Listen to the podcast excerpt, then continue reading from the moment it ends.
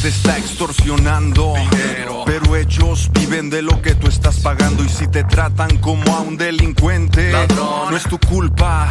Dale gracias al regente. Hay que arrancar el problema de raíz y cambiar al gobierno de nuestro país. A la gente que está en la burocracia, a esa gente que le gustan las migajas. Yo por eso me quejo y me quejo. Porque aquí es donde vivo. Yo ya no soy un pendejo que no guachas los puestos del gobierno. Hay personas que se están enriqueciendo. Gente que vive en la pobreza. Nadie hace nada porque nadie le interesa. La gente de arriba te detesta. Hay más gente que quiere que caigan sus cabezas y le das más poder al poder. Más duro te van a venir a coger porque fuimos potencia mundial. Somos pobres, nos manejan mal. Dame, dame, dame, dame todo el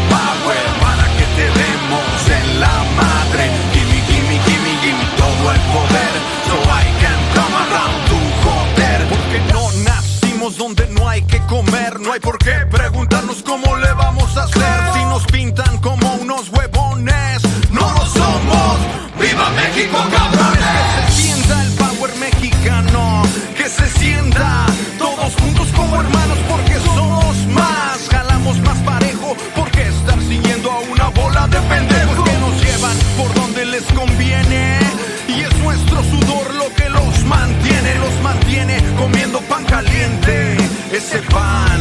es el pan de nuestra gente. Dame, dame, dame, dame todo el power para que te demos en la madre. Gimme, gimme, gimme, gimme todo el poder. So I can come around to joder.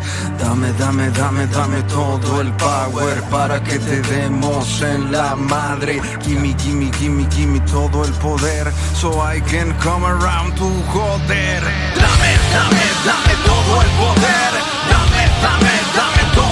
Dame, dame, dame todo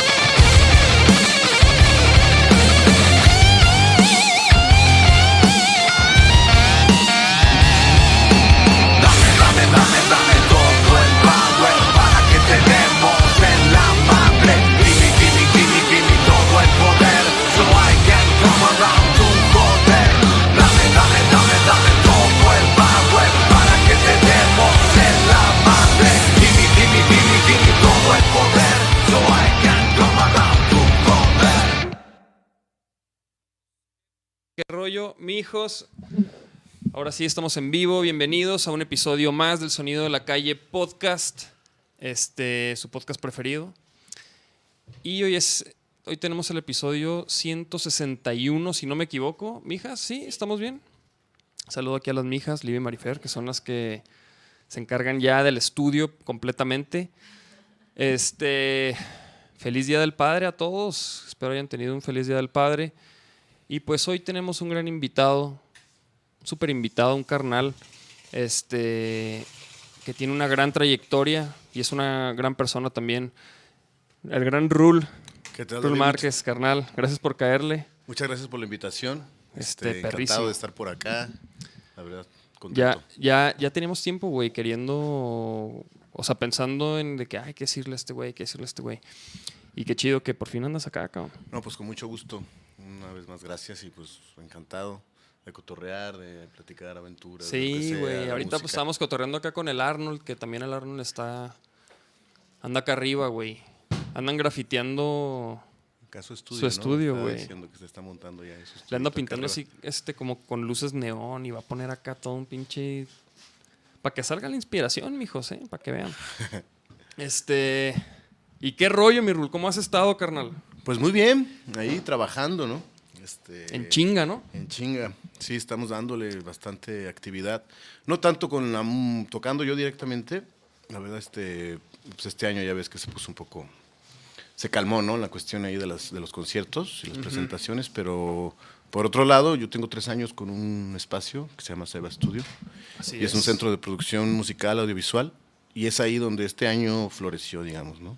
O sea, contrariamente a lo que se hubiera pensado, a partir de la pandemia, pues como que mucha gente que, pues que se aburrió, ¿no? Del primer encierro, así al principio, pues este, fue a hacer música. Básicamente, Es que, como que cambiar el guion, cambiar el chip de la cosa, era tanta la saturación de esa información que más bien Sí, gente sí, que sí. decidió más bien enfocarse en crear y afortunadamente eso nos este pues nos hizo que nos llegara gente en esa sintonía no de, de- de cambiar dejar de poner atención a este monotema no que se volvió todo el 2020 y ponerse a producir a hacer música y el espacio también se presta como para otras actividades que es la producción audiovisual la danza la fotografía y todo y, y obviamente todo eh, con el eje central que es la música nos permitió este pues formar una comunidad bastante interesante de artistas. Eso se me hace, súper chido, eso, y bueno en eso hemos estado básicamente y con la música también el Montebón ahí de repente como que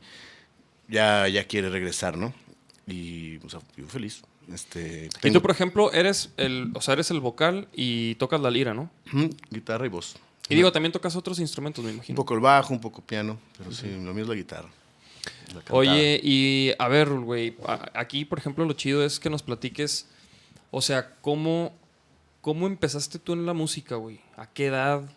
¿A qué edad empezaste tú con este rollo, güey? A mí, eso se me hace increíble, güey. Cada quien tiene como su historia bien particular. ¿Cuál, o sea, ¿y ¿cuál es la tuya, güey? Desde morrito. Pues desde muy morrito, muy morrito, me acuerdo que, o sea, no sé, yo apenas yo gateaba, ¿no? Y veía los discos de mis, de mis jefes. Y ellos, pues, pura ranchera. Mi papá es muy de música tropical, música cubana. El Miquel Laure, la Sonora Ah, Santanera. Órale, órale. Y pues a mí me gustaba todo ese pedo. Así los ponía los discos. Y mi mamá era más romántica, así como de baladas y muchas rancheras, ¿no? Sobre todo José Alfredo Jiménez, Cuco Sánchez, eso es como el lado de mi, de mi mamá. Y de mi papá más tropical la cosa, ¿no? Este, Miquel Laure, la Sonora Santanera, la Sonora Matancera. Y también rancheras, ¿no? Como que mis papás son de un pueblo que se llama Meca. Entonces mus- mucha música ranchera, mariachi. Y a mí me gustaba mucho cantar, desde muy morrito ahí cantaba. Y todo. Y, pues, obviamente tus primeras influencias son la música que oyen tus papás, ¿no? Yo creo que a todos, porque pues, si no, ¿cuál? O sea, no, estás, estás de cuatro años, pues no te vas a comprar discos, Ajá, obviamente. sí, no es de que, de que te metes hacia el- a, a ver, buscar playlist, ¿no? Y te la chutas, ¿no? La, la- la música de tus jefes. Entonces me acuerdo que íbamos a la playa y pues ahí me aprendía las rolas, güey. Hace cuenta que íbamos... es- Porque luego mi jefa me, me escuchaba cantar así rolas de José ¿Tú eres de aquí? Yo sí, yo nací en Guadalajara. Órale. Y, y me preguntaba, ¿dónde te aprendiste esa rola? Pues en el cerro, mami. ¿No? Porque pues íbamos en la carretera y yo nomás veía puros cerros. Eso le contestaba, ¿no? En el cerro y ahí pues ya, me- y de repente me pasan cosas bien locas, ¿no? Me pongo a tocar y ahorita que me gusta, todavía me gusta la, la música mexicana, ¿no? Los O sea, boleros y todo. ¿Todavía escuchas to- todas esas, Sí, sí, sí, sí. sí. to- todas me encanta, influencias? me encanta. Nunca me dejó de gustar, obviamente un rato, pues, o sea, mira, exploras tu, tu propia música y no, ya me clavé con el reggae y el rock, o sea, tuve, he tenido de todas épocas, ¿no? Me considero un melómano así de toda la vida. Pero bueno, esas, esas rolas se me quedaron grabadas y me pasa que me pongo a tocar así boleritos o rancheras y me doy cuenta que me las sé sin que sabía que me las sabía. O sea, que nomás tengo que descomprimir el archivo ahí. Huevo. Y chido, ¿no? Me, me divierto mucho y me gusta. Y últimamente he querido hacer como versiones en reggae de esas rolas, ¿no? Es un proyecto que tengo ahí en mente. Ah, como de, en. Rocksteady, rolas de, no sé, del José Alfredo, del Miquel Laure he montado varias. Boleros ya también montamos con otra banda alterna que se llama Monte Rebels. Ya hicimos algunas clásicas así de boleros cubanos en versión Rocksteady reggae y quedan chingón. Entonces, entonces de morro, o sea, tuviste estas influencias, güey, y te- empezaste a cantar así por, por lo que escuchabas. Me gustaba cantar y cantaba. Eso muy niño, te estoy hablando de 4 Ajá. o 5 años, obviamente. Ya crecí, ya como a los 10, más bien la influencia era mi hermano mayor, que él era bien rockerón, ¿no? ¿Qué, Me- qué- qué escuchaba? Y pues, por ahí me, me veía las portadas de Iron Maiden y me viajaba durísimo. así, Sí, con los sí, monos sí, acá, ¿no? Y eso, y ya ponía los discos y ¡guau! La música bien chida, ¿no? Sí, Ya es que exacto, güey. Veías esa portada, güey. Una portada. Y luego veías al pinche a la calavera esa, ¿no? Al ¿Cómo se Eddie. El Eddie, ¿no? Y luego pinche, eh, ¿no? Eh, y, luego y luego empezaba un riff así que decías, ay, cabrón, o sea, como que todo estaba Bien perro. impactante, Y el ¿no? Bruce Dickinson que cantaba como un puto dios así chingón. Y el güey del bajo. Sí, No, no, ya, sí, ya sí. Pues, pues no sé. El Iron Maiden, Bon Jovi, ya. O sea, después más fresa, más morrillo, como en cuarto. Me acuerdo que está, salieron los hombres G, ¿no? Pero tenía nueve años. Y no sé si porque decían sufre mamón, esas cosas así como que, ah, órale. Me llamaba la atención y como ya le decía a mi jefa, cómprame ese disco. Y, o sea, y como que le insistía y ya de repente me empezó a comprar unos que otros discos. Y ya yo solito ya fui creciendo, me acuerdo que me gustaba Bon Jovi, luego Guns N' Roses, luego Nirvana, ya por ahí me clavé, ¿no? Un rato en el grunge en los noventas. O sea, pero ahí no tocabas todavía. Yo empecé a tocar guitarra a los 13 años. Me metieron en lecciones de, pie, de órgano, me acuerdo, en el musical Lemus, que estaba en Chapú, como a los 7. Y sí aprendí ahí poquito los acordes, ¿no? La neta no le di tan chido. O sea, no, no- como que no, ahí, no era lo mío ahí con el piano. la- pero sí, aprendí como nos- las primeras nociones de... Pero ya, ¿De- pero sí, o sea, pero sí, sí querías estar ahí, pues. Sí, sí, sí, me encantaba cantar. Y una vez, a los 12 años más o menos, 13, vi un morro como más chico que yo, de unos 10, que se tocó la bamba, pero... Bien perro. ¡Uh! mames, me voló la cabeza, lo vi y dije, uy, yo quiero. Y de ahí pf, la agarré. Con ese maestro ya fueron como clases ahí. Iba a la casa, me acuerdo. daba lecciones así particulares. Y no manches, pues ahí me, me dio por tocar clásicos y guitarra clásica, un poco hasta por estudiar partitura y todo. Y luego me metí a la escuela de música, el taller experimental de la UDG, que era los domingos, y lo hice a la mitad. Y bueno, llevé solfeo, producción musical y eso, teoría. Y me acuerdo, ya en esa época pues ya estaba ya bien engranado, ¿no? Y me acuerdo que en el Oxxo vendían la, la revista Guitar Player, importada gringa. Como, ¿En el Oxxo? Sí, como 20, 20 Yo- pesos, yo- 20 mil pesos, porque antes de que le quitaran los tres ceros. Y ahí este, pues, me compraba esa, esa revista y pues, ahí sacaba rolas de Metallica, de Jimi Hendrix. O sea, no- con lo que podía, o lo- la parte que, que- que alcanzaba a entenderle, ¿no? Lo que, lo que me daba mi capacidad en ese momento Porque al, para poder fin- al sacar. final de esas venían tabs, ¿no? Sí, venían taps y, Venían, y- o sea, eso era lo... Güey, yo iba en Chihuahua, porque soy de Chihuahua. En Chihuahua vendían esa revista en el Sanborns, güey. Órale. Entonces yo iba al Sanborns y, y, pues veía y luego pues veía así la portada, ¿no? Y salía, no sé, güey, este... James Hetfield, no sé quién saliera, pero luego de que Venía- tabs de tal rola, tal rola. dos rolas rola. por, por número, dos Ah, o tres. Sí, sí, ajá. y bien Creo que variada. dos- ve- dos venía una rolas. como, puede venir una de Nirvana y luego venía como una más clásica, una de... de- Sí, una de. Smash Mouth y una de... Me acuerdo, güey, o sea... Y, güey, era de que... e- Era como que la, la manera más precisa de, de encontrar cómo tocar una rola que te gusta, güey, ¿no? Porque, Y pues, bueno, creo... No sé si ya había internet, güey. Cuando yo... pesaban, güey, como hasta el 94 todavía como mi primera cuenta de Hotmail, pero pues, la neta era bien lento. Y, Era una joda. Era una joda, güey. Y como que no, todavía no, no se desplegaba todas las posibilidades. Pero, por ejemplo, ya, ya había tabs, ¿no? O sea, ya podías Sí. encontrar algunos tabs, pero...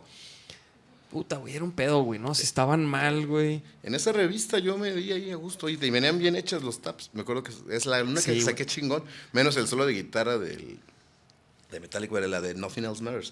O sea, todo el intro es bien bonito, venía así tal cual. Y digo, wow, ya cuando la podía tocar, decía, ah, qué chido. ¿no? Ey, sí, güey. Y venía toda, bueno, la podía sacar toda, ¿no? No, no, no, no, no sabía tanto, no tocaba tan chido, pues, todavía. Pero bueno, ahí me di mu- mucho con esa revistilla y luego hasta la guitarra fácil, ¿no? Ya más, más básico, pero pues a cantar ahí las del tri, la chingada. Ajá. Pues toda esa onda, ¿no? Yo creo que en los noventas toda esa música nos llegó a todos, ¿no? O sea, obviamente. Y, y, pues de ahí. De ¿Y tu, tu carnal tocaba? No, nada, pero él pues tenía Nomás era un bien gusto también así rocker, pues de todo, ¿eh? Porque también le gustaba The Cure, YouTube, este, Smiths, todo ese rollo. O sea, bien variado. pero, Es o sea, como de repente más es fresón. bien melómano tu carnal. Sí, le gustaba. Le ¿Todavía gustaba o ya bastante. no? Todavía, todavía. No, no tanto, pero sí. Es más serio. Pero sí, de ahí también agarré buenas, buenas influencias de mi hermano. Bastante. Saludos ahí, el Carlos Bueno, no sé si está viendo, pero de todos modos. De hecho, mira, ahí saludos a Angie, al Eric, el Eric Casten, ahí estaba, el Huevo, Charles. chido. Ah, huevo, mi Erika. Angie. Charlie. Charles. Ah. Ahí anda la banda conectándose, chido. Saludos a todos los que se están conectando. Manden sus preguntas para el rule, cualquier cosa. Aquí los estamos viendo, mi José. Aquí los tenemos. Ah, huevo, Pon- pon, pon la, onda. pon la otra. Mira, ahí está el monitor y ahí los vemos. Este. Y luego, entonces, güey, empezaste a tocar y aprender así con. O sea, siempre aprendiste así como de, de estos. de No, estos te digo libros? que tuve clases. Ah, tú tuviste un profe. Un, pro- un profe, el Jorge, buena onda, y me enseñaba, pues las rolas que yo que me quería aprender, pues las sacaba él, y me las enseñaba. Sí, y tenía un método también, el de sagreras, de guitarra clásica, y luego me empezó a enseñar El de clásico. Sagreras, claro. ¿no? Y, y sí, le di un poquito ahí a la guitarra clásica, guitarra mexicana, to- todavía tocó ese, uno así como pues, guitarritas así muy, muy de campiranas acá. María. Órale, qué chido, güey. Qué chido que tienes Y esas esa onda. Sí, y después ya hice mi primera banda como a los 15, 16 años. Ahí traía todo, según yo, Nirvana, ¿no? Era el pedo, ¿no? El punk y Nirvana y el grunge. O sea, también- y hacíamos originales y covers. Y ahí me locaba, ¿no? Le gritaba bien duro y pues, por un chingo de distorsión y pues bien morro, ¿no? La neta. O sea, y desde que, por ejemplo, en tu primer banda tú cantabas. sí, sí, sí, sí, bien feo. Y eran, y cantaba. era, y eran, era de- con, con quién le hiciste, compas de la escuela. Compas del, de por mi casa. Ahí una vez llegó un compa que le llevó por un amigo y se estaba tocando una de Guns N' Roses. Me acuerdo que era la Switch. Y digo, wow, no mames. Que será una banda. Y ya me llevó con otros compas de por ahí. Y ya empezamos a darle. Y ya me gustaba escribir, ¿no? Iba- ya iba en la prepa, primero de prepa. Y empecé ahí a hacer rolitas. Y de ahí ya no solté esa banda, habrá durado unos cuatro añitos, o tres, un poco, la verdad, no hicimos nada así relevante. Tocamos un chingo en, en escuelas y así, en kermeses y, fiestas así que cumpleaños de morros de preparatoria, o sea, de adolescentes. Ajá. De ahí nos salimos. La única presentación en un bar fue en el Bananas, que todavía existe ahí en Chapo. Ah, no Ya fue como, mames. wow. Órale, güey. Y en la Peña Cuicacali, que ya no Ya, existe. ya, ¿Todavía se usa que toquen ahí en el Bananas? No sé, ya no he visto, ya hace mucho que no voy, pero ahí fue como que, órale, tocamos en un bar. Y fuimos de gira a Meca, porque ahí nos, nos vieron en los 15 años de mi prima que nos invitó a Ah, echar unas rolas y luego ya nos invitaron a Tala, güey. Como hicimos esas giras, ¿no? En la camionetilla del baterista, que era el más grande. O sea, ¿y qué tocaban? Nirvana. Ajá, era bien ecléctico. De nuestras rolas, que eran medio punks, otras medio progresivas, y luego medio blues. Y teníamos covers ahí toda de, de Nirvana, de Sex Pistols, del Tri, nada que ver, ¿no? De Guns N' Roses. Y Pues pues de de, ahí. va la onda, ¿no? Por, por ahí. ¿De qué más? De Radiohead. Pues eran los noventas y tocábamos, pues, no sé, es lo que nos salía, ¿no? Pues, no sé. Estaba, estaba divertido, me divertí bastante ahí. Como de los 16 a los 19. Después ya se deshizo la banda. Y ¿Por qué o qué? pues no sé, ya como que no le latió. Por ahí le siguieron, ¿eh? Ya no me invitaron. Ah, Ah, porque ya se pusieron otro nombre, ya los vi, ah, cabrón, y cantaba una chica, y digo, ahora ya eran más fresones. ¿Y todavía tocan ellos? No, ya no, ya eso fue así en ese momento. Pero yo por ahí de los 16 también, ju- justo cuando la banda lleva como un año, yo encontré el dis- disco de Legend de Bob Marley. Y allá pf, me cambió. Yo creo por eso, porque quise hacer reggae y como que no les latió, ya me acordé. Eso fue. Y sí hicimos dos, tres rolas y pues yo bien emocionado y eso es como que, ¿qué pedo con este güey? O sea, y con ahí, este bicho marihuano. y ahí ya conocías el reggae. Ahí es que. ¿O ahí lo conociste? Ahí me quise tocar reggae con estos compas. O sea, son una chulada, pues, pero a ellos no les latió, pues. Claro. Y ya como que pues, empezaron a abrir, ya no se prendieron tanto con el reggae. Y yo sí. Y como que ya se desmotivó y pum, cada quien. Y yo, pues ahí me dio por hacer rolas de reggae, de hecho. Y ya me quedé sin banda como 3, 4 años. Pero yo ya no dejé tocar y me clavé con el reggae, pues ya bien pacheco y así. Y pues, este, sí. Se puso bueno y a los 23 ya conocí otros compas, que son ahora los Montebón. Y este, pues por ahí, en- acá por la estancia nos juntábamos y ya empezamos a hacer rolas. Y ahí salió el monte hace 20 años, justamente en el 2001. 20 años lleva 20 ya años. el monte. En agosto va a cumplir 20. Y por ejemplo, güey, yo te quería preguntar, el, el nombre de Monte Bong, o sea, es por bongazos. No, sí existe. ¿Es un lugar? Es un lugar en Liberia, en África. Órale. Y, Sí, la verdad, nomás no me gusta cómo suena, pues tiene, tiene, tiene flow. Ah, ok, ok. Pero sí, sí, ahí buscando en el mapa de África, ¿no? Porque de algún lugar todo viene África. Yo dije, ¿no? güey, a ¿verdad? huevo. Yo dije, a huevo, reggae y lo monte bong. Yo Y me claro. imaginaba como unos bongazos en el monte, un pedo así. Pues también, ¿no? Digo, No sé. o sea, evoca eso, y mucha gente lo pregunta también, ¿no? Bong es un bong, pero sí existe, pues. Eso es- sí existe. Pero son los montes bong, no nomás es uno. Es como Ah, una cadena de montañas en Liberia. Y Órale, de ahí sale el nombre. No, no, la verdad no tiene tanta profundidad, pero pues, nos gustó el, el sonido. Y, No, y de cierta manera, o sea, pero fíjate, güey, ti- tiene eso, güey. O sea, Montebong a lo mejor sabes que, que es un lugar o no, Pero sí checa con el reggae, güey. Sí checa como. No sé, güey. Yo creo que con, con la onda que traías, güey. O sea, como que. ¿Sí me entiendes? O sea, sí, sí, sí, suena- sí- sí sí tiene coherencia. Tiene un nombre para una banda de reggae, sí, queda, exact- ¿no? exactamente. Totalmente. Y de ahí salió. Y al principio era, pues, también era más latina la onda, nuestra influencia, ¿no? O sea, era como reggae latino, nos gustaban los Cadillacs, Mano Negra. Me gustan todavía. Nos gustaba mucho, pues. Y el primer disco tiene más onda latina, ¿no? Y el bong, el bongo.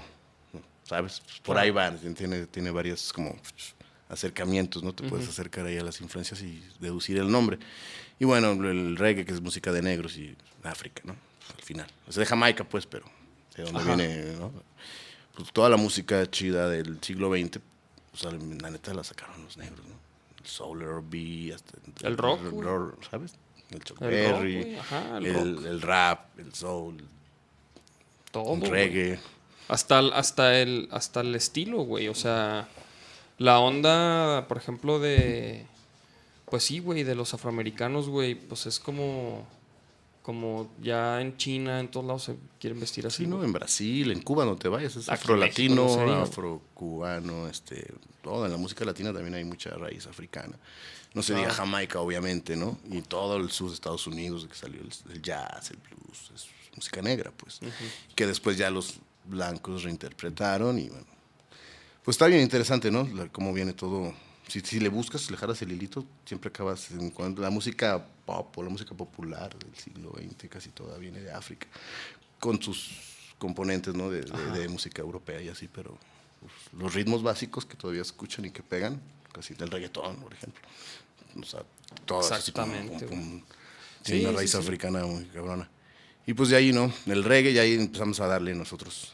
Y, de- y desde el principio era Montebongo. Sí, siempre se llamó Siempre fue. Órale, güey. Nunca tuvo otro nombre la banda. ¿Y qué pedo? O sea, entonces empezaron con el monte y luego.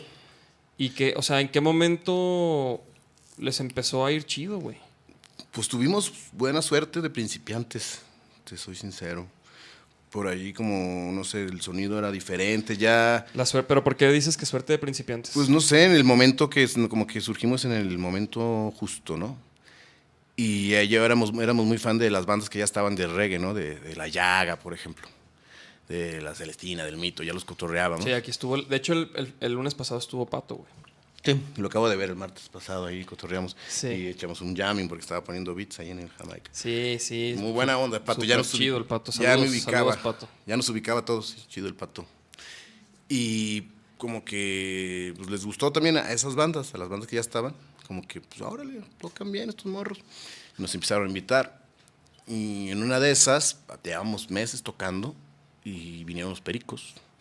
Y como que ya en ese poquito tiempo ya tenemos unas tocadillas pocas, pero como que llamó la atención y nos invitaron a abrir, junto con los Yerberos y Gran Mama.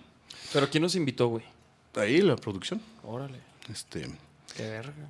Y tómala, pues nos fue chido. Abrimos antes de todo, ¿no? Obviamente, nos dieron media horita, pero de ahí pues estaba lleno, ¿no? Los pericos en ese momento pues llenaban todo, ¿no? Y de ahí, pues luego, grabamos un demo en la Peña Cuicacali que todavía jalaba, pero nomás fuimos a grabar. Y se empezó a piratear, ¿haz de cuenta? En aquel entonces que todavía se vendían CDs, CDs piratas. Todavía se venden, ¿no? Pero mucho menos. En el Tianguis Cultural y de ahí a alguien se le ocurrió meter dos rolas de monte en un compilado de reggae en español, pirata. Y esa madre se, se regó por todos los chopitos de México. Llegó gente a decir, oye, yo compré, Se hizo viral. yo compré su, ajá, lo viral de aquel entonces. Lo viral, pero ajá, físico. Yo compré su disco en, en Tijuana. Y yo, "Ah, cabrón, ni hemos sacado disco, güey, ¿cuál pinche disco? Y así. Entonces, y tocábamos un chingo también. Ensayábamos diario. Pero, por ejemplo. ¿esas rolas qué, güey? ¿De, de dónde salieron? Pues las grabamos, te digo, una sesión en vivo sin público Ah, era- era en la un Peña Cuicacali, una sesión, un demo. Eso lo hicimos para, para escucharlo nosotros, nuestro primer demo, para saber cómo sonábamos. Por ahí se coló entre los compas y alguien agarró esas rolas y las metió en este compilado que te digo que pirata totalmente, pi- o sea, de, de pirata y, y de ahí, y justo, en, pero también en esa época la neta es que tocábamos cada fin de semana, a veces dos veces a la semana en los bares de reggae, que en ese momento estaba muy, Había una escena fuerte. había una escena fuerte, estaba muy en auge. Y pues se llenaba y se llenaba y pues nos escuchaba bastante gente y nos invitaron a más festivalillos de reggae que había un montón en ese entonces. Y de ahí, o sea, fueron los primeros cinco años más movidos de la banda tal vez. Antes de empezar a viajar y así. Voy a bajar poquito. Ah. Tu micrófono, Ok. Es que estoy bien chaparrillo. ah, mira, gracias. Ah, es todo. Es todo.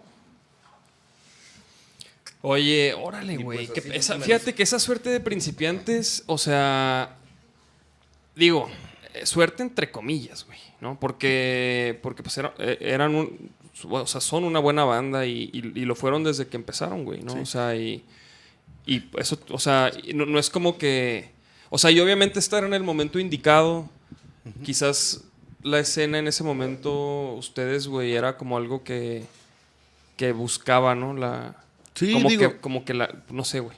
Fue una manera de decirlo, de, de suerte de principiante, pero también yo creo que el sonido de la banda llamó la atención, ¿no? Éramos bien clavados, sinceramente ensayábamos todos los días, estábamos súper emocionados, ¿no?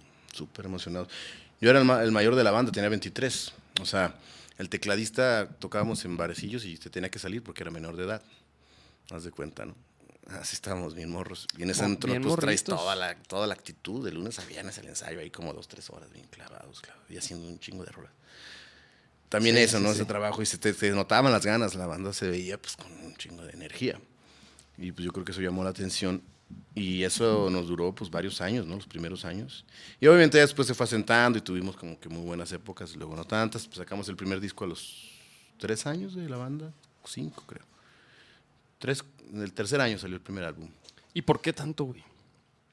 O sea, ¿por qué, por, qué, por, qué, por qué no en el segundo año o en el primero? O sea, ¿por qué Pues antes era más difícil, o sea, era Bueno, caro, era más caro, ¿no? O sea, en aquel entonces todavía el estudio estaba más Sí, caro cierto, que ahorita, sí, unos sí. 400 la hora y, ni ocupábamos chingo mil horas porque pues eran músicos así como que tampoco tan, ¿sabes? Como para ya entrar al estudio era una lana, ¿no? Y por ahí tuvimos que ahorrar y... Porque ya hubiéramos grabado un disco en el primer año, las rolas las teníamos, ¿no? Pero no, no la experiencia como y la calidad interpretativa justa para hacer un disco. Llegó en el momento bien. Tres años, ¿no? Fue en el tercer año que nos metimos al estudio. Sí, sí, es que era diferente, güey. Ahorita ya con una pinche laptop te armas un pinche demo Sí, claro. que suena muy, des- muy cabrón, muy decente, güey. ¿no? A lo mejor era 2002, 2003. Todo, yo creo que ya se podía, pero no era. No como ahora. Pues era. Sí, no como sí, ahora, güey. tuvimos que pagar O un sea, ahorita estudio, con el nos celular, cabrón. carísimo, ¿no? Y por eso nos tardamos. Y, y de todas maneras, bueno, al tener el tercer año estaba bien.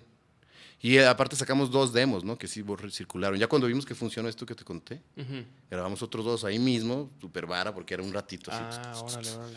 Ir a grabar ahí como en vivo, sin gente. Y ya te daban el disco ahí saliendo, güey. Ya sobres, así como sonara, sin más. Vámonos. O sea, Pero era un sin- demo. sin- lo y- rolábamos como demo. ¿Y quién, lo, ¿Y quién lo mezclaba ahí en el momento? Ahí en el momento análogo, güey. Con, con, con- Pero ahí un, un fulano. Ajá, con el compa del ingeniero de ahí, de la, la Peña Cuicacali, que era un foro como de trovador, no sé si te tocó. Estaba ahí No, Niños güey. Héroes. Era muy famoso y tocaba el personal, ahí, ahí salió, por ejemplo. Órale. Bueno, y te hacía la mezcla análoga. La, la compu lo único que hacía era capturar. Y el compa hacía la mezcla análoga con una mesa análoga. Y lo mezclaba en el momento y bueno, se te daba el, te daba el disco terminando la sesión. Ya lo mezclaba así. La verdad no sonaba mal, te digo que eso nos funcionó. Y antes del disco sacamos un par de demos así, ya con su portadita, pero era un demo, ¿no? Así, lo- lo- tenía como siete, seis rolas, lo que ahora le dicen EP, pero demo, ¿no? Se decía, este es el demo, demo, no le decíamos disco. Y no lo no, no sacamos así como maquila profesional nunca. Era como, ahí le poníamos una calca. y- Era para que la raza tuviera una referencia de nuestra música, ¿no? Pero afortunadamente esos, esos materiales así muy básicos y muy rústicos y grabados así muy, muy, muy rudimentarios, pues nos, pues nos Y- ayudaron. Y, y todavía, me imagino que todavía tienes ahí, o sea, esas rolas. las- Sí, ahí están. Sí, sí, sí sí, están. sí. Órale, cabrón. Por ahí andan y, y bueno, ya cuando sacamos el disco, pues ya fue una cosa, una producción mucho más elaborada, ¿no? Con músicos invitados, por ahí estuvo el Capo, Capoeira, este, grabó, el, el Chavallanes, Iván González, que es el hermano del guitarrista, Iván González de Azul Violeta, se grabó desde el primer disco, Lalo Galván, en paz descanse, un guitarrista muy bueno. Lalo Galván me dio clases a mí en algún Fíjate, momento. él grabó nuestro primer disco, él trabajaba en ese estudio con Chavallanes, Órale. se grabó el Gonzalo de Zona 13, el Richard Filson, percusiones, un montón de invitados. Ahorita no recuerdo a todos. Percusiones africanas, le metimos de todo. ¿no? Estuvo bien divertido. Metimos 17 tracks así bien atascados. Lo más que se cabía en ese entonces en un CD. Eso. 17 rolas. 17 tracks. Hay unos como pasajes, ¿no? Que no son rolas, pero, son- pero, pero, los lo, tracks. pero lo aturraron. Es que antes de eso se trataba, güey, ¿no? Antes como que el cassette o el CD, o sea, el, eh, lo que fuera, o sea, bu- buscabas llenarlo, güey, ¿no? Que era lo chido del CD, que le cabían, le cabía más, ¿no? Sí, 70 minutos. Ajá, Cabe 70 en, en la mejor calidad, ¿no? En WAP, de, de los antes, que no fuera MP3, en WAP 70 es lo que le cabía y eso metíamos, ¿no? Por lo que traíamos, ¿no? De, de- de material. 17 tracks y sus pasajes. En realidad eran 14, te- 14 rolas y las otras tres eran como pasajillos instrumentales o incidentes ahí. Como nos gustaba ese, como hacer un, un álbum temático. Así se usaba antes, ¿no? No sé si todavía, como que menos artistas, cada vez menos artistas hacen eso, como álbumes temáticos, ¿no? Como lo, podías, lo tenías que escuchar. O la idea de nosotros, por lo menos, era que lo escucharas de principio a fin y te iba narrando algo. Y por ejemplo, ¿y cuál era, o sea, como la temática, güey, de ese Este primero? empezaba con percusiones africanas, ¿no? Como que te transportaba inmediatamente como a la jungla. Algo como místico, pero también bien movido. Y después se ponía latino, ¿no? La historia en realidad no es como, no es que fuera una historia tal cual, era una historia sonora que te llevaba por diferentes paisajes. Y bueno, sí, sí, la- las letras, pues no son, son más, digamos, hablan de conciencia, de más de rebeldía, de naturaleza, de explorar la conciencia. Ujú. Solo hay un tema que habla como de relaciones ¿no? amorosas en ese disco de 14. Y hay dos instrumentales, por ejemplo. Entonces, más bien es narrar paisajes sonoros. Mm, y pasas por todos. digo, Empieza como en la jungla, después se pone latino, tiene una rola ahí como bien guapachosa, como cubana. Y luego ya nos vamos al reggae, reggae. Y como una, una rola que sigue, era como más, se llama alerta, ¿no? Como más de protesta. Y ahí, ahí se va viendo el disco diferentes paisajes. De repente en las instrumentales se pone como más de salón, ¿no? Como si fuera una orquesta. Son instrumentales ska, como ska jazz. Lo que intentábamos hacer ska jazz en aquel entonces. Y Ah, se ponía ahí como, tenía como voces de Tintán y así, como de evocar esa época. Y ya, al final acaba con una rola que se llama Sale el Sol, que es una canción de esperanza, básicamente. Así como que, bueno, esto es Montebón, ¿no? Y pasa por todo esto y, y vamos a seguir. O sea, es como esa declaración. Y- Sí, güey, como que ya, ya, no, hay- ya no es muy común este, las bandas que son así como, como bien conceptuales, güey, ¿no? Sí, pues es que ya ahora... El ejemplo, cont- ahorita, ahorita, por ejemplo, ¿quién está, güey? Por ejemplo, los Virrey se me hace que son una banda que como conceptual. Sí. ¿Sí los ubicas? Al trino. No, el de nombre, la verdad, no. no. Este. Pero sí, güey, sí, cierto, güey. Sí, antes como en que era su más- concepto visual, o sea, yo creo que todas las bandas se, se preocupan mucho en- en- con, con su statement, ¿no? Pero en su obra, no, no porque no quieran, yo creo que todos, como músico clavado, quisiéramos sacar obra así súper profunda y conceptual, ¿no? Una obra así temática, pero también la manera de que se consume la música ahora cambió mucho, ¿no? El Sí. tiempo que te dedican es, es lo mucho más, es menos. mucho menos, ¿no? O sea, como hay tanto, o sea, se compite ahora sí con toda la, toda la música que se ha hecho en la historia de la humanidad y la que sigue haciendo y la que hacen hoy. Entonces, está cabrón. Antes te comprabas un disco, o sea, yo me acuerdo, o sea, y pues, no mames, iba el viaje, si no lo tenía, lo encargaba, lo esperabas así pacientemente dos semanas, llegaba ahí a Mr. CD y lo leías y sacabas el librito y te ponías el pinche disco y lo oías todo. Ahorita ya nadie tiene tiempo de eso porque no mames, estás en Spotify, te escuchas ahí tu playlist. Está chido darse el tiempo. Yo por eso de repente regresé a los vinilos, ¿no? Porque es, es esa onda de ponerlo y, y ponerte a escuchar un disco. Ajá. Cosa que, bueno, Sí, nada de que. O sea, como que le adelantas o pues no mames, güey. O sea, lo dejas correr, ¿no? porque pues ya lo pusiste. No, sí, sí, güey. Y, acá como que de repente estás con la rola y luego, ah, ves otro, por, se pone otro video. se- o sea, no sé, güey. Sí, es mucho, todo mucho más inmediato, Está mucho todo. más rápido. Y estás compitiendo, te digo, con toda la música que se ha hecho y la que se sigue haciendo. No, y con todo, o sea, y con todo tipo de contenido, güey. O sea, hasta Ajá, con YouTube, con, o sea, ya compites con, ya todo, es todos contra todos, güey. Y bueno, pues yo, es lo que cambió, ¿no? ¿no? La música sigue estando muy buena. Yo tengo bandas favoritas nuevas del 2021 que han sacado rolas este año y digo, wow, sea, ahorita una banda que me vuela la cabeza, que no es una banda, es un productor, pero pues junta la- los músicos y tiene un chingo de discos, güey. Se llama Skinship, es de Londres el compa, no se hace súper chido, es un guitarrista. Y tiene ahí como entre soul, este, de repente afrobeat, de repente cosas bien interesantes. Y es música nueva, ¿no? Y está, y está grabando en análogo y... No, está bien chido. Bueno, a lo que voy es que se está haciendo música bien chida ahora, ¿no? Y discos completos y... Sí, pero ya se consume diferente, ¿no? Lo que cambió fue el, como la manera en que se consume la música. ¿Y tú cómo ves eso, güey? O sea, por ejemplo, tú o Montebón, ¿qué...? Mm, O sea, por ejemplo, Montebón ha, ha estado activo los 20 años. O sea, han estado activos, este... ¿Sí? no- nunca, no- pararon. Bueno, sí, yo en el 2008, 2009 me fui a vivir a Barcelona. Y ahí no, no, Ah, no hubo Montebón. Hicieron una tocada. Yo no estaba, obviamente. Invitaron al Waldo de la Llaga, invitaron al Adán de la Golden, invitaron a, al Dr. Mayal, al Horacio. Y al Kravitz, a varios compas de la escena reggae a cantar rolas así de ellos y del monte. Yo, no, yo me la perdí, obviamente, pues ni no viví aquí. Pero me la contaron y estuvo chido. Ah, pero, pe- pero, Pero no, bueno, en realidad en esos ese como año y medio, casi dos, que no estuve, pues no, no tocamos. Pero en cuanto regresé ya, ya había tocadas, ¿no? O sea, ya- o sea, nunca, nunca decidimos como sí, que se acabara. Fue un- una cuestión mía personal yo que- quería hacer ese viaje y fue una experiencia de vida. Yo seguí tocando por allá. Y de hecho cantaba rolas de Montebón ahí en la calle, en una bandita ahí callejera y pues, me iba bien, eso vivía de hecho. Órale. Ahí cantando en la calle y, y eran mis rolas, pues, rolas O sea, ¿y te monte. fuiste tú solo? Y vendía ese disco, sí. Y ahí armó una banda. Y ahí pues yo seguí dándole, pues. Y ellos acá pues me esperaron y en cuanto regresé ya nos, luego nos fuimos a tocar a Sayulita y luego, luego ya estamos toque, toque y en ese año que regresé empezamos a grabar otro disco. ¿Y dos años te estuviste allá? Casi. ujú.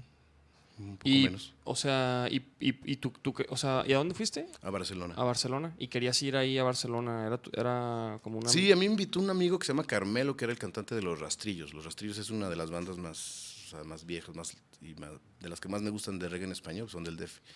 Ya, no- ya tenía años que no era el, el guitarrista ni cantaba ahí, pero nos hicimos amigos en una gira que hicimos con Montebón por Oaxaca, bueno, por todo el sureste, pero yo lo conocía a él ya en persona, en Cipolite, en Oaxaca.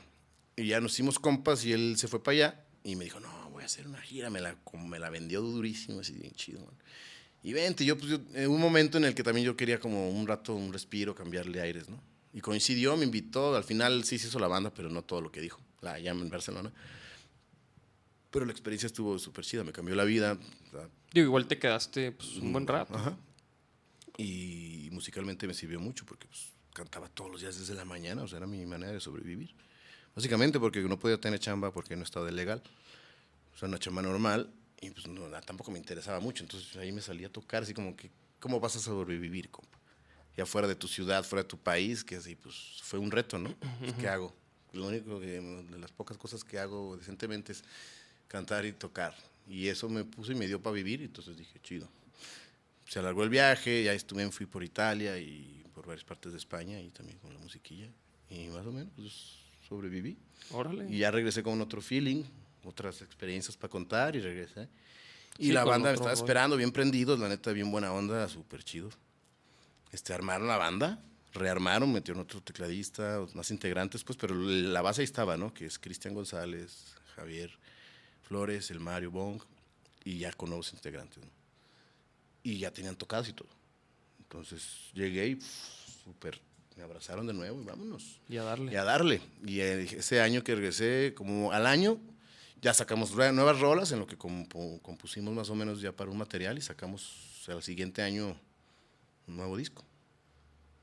Órale. Y eso ya, ya llevaba la banda 10 años de, de existir, más o menos, 9, 10. Y le, le seguimos dando, ¿no?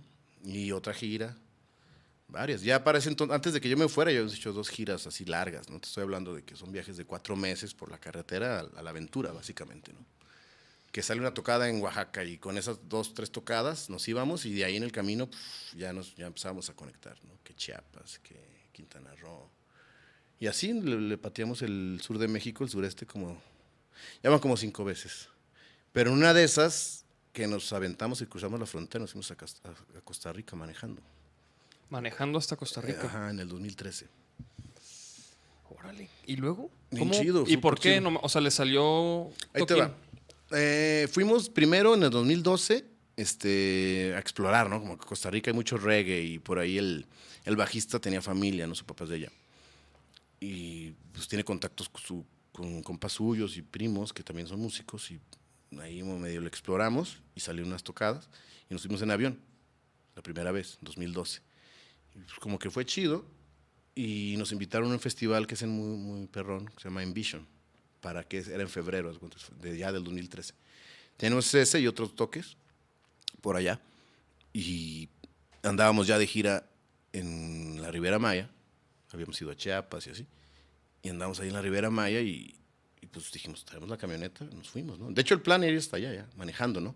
Pero como que varios de la banda no se la creían. Y yo digo, sí, vamos a ir, cabrón. O sea, ¿cómo no?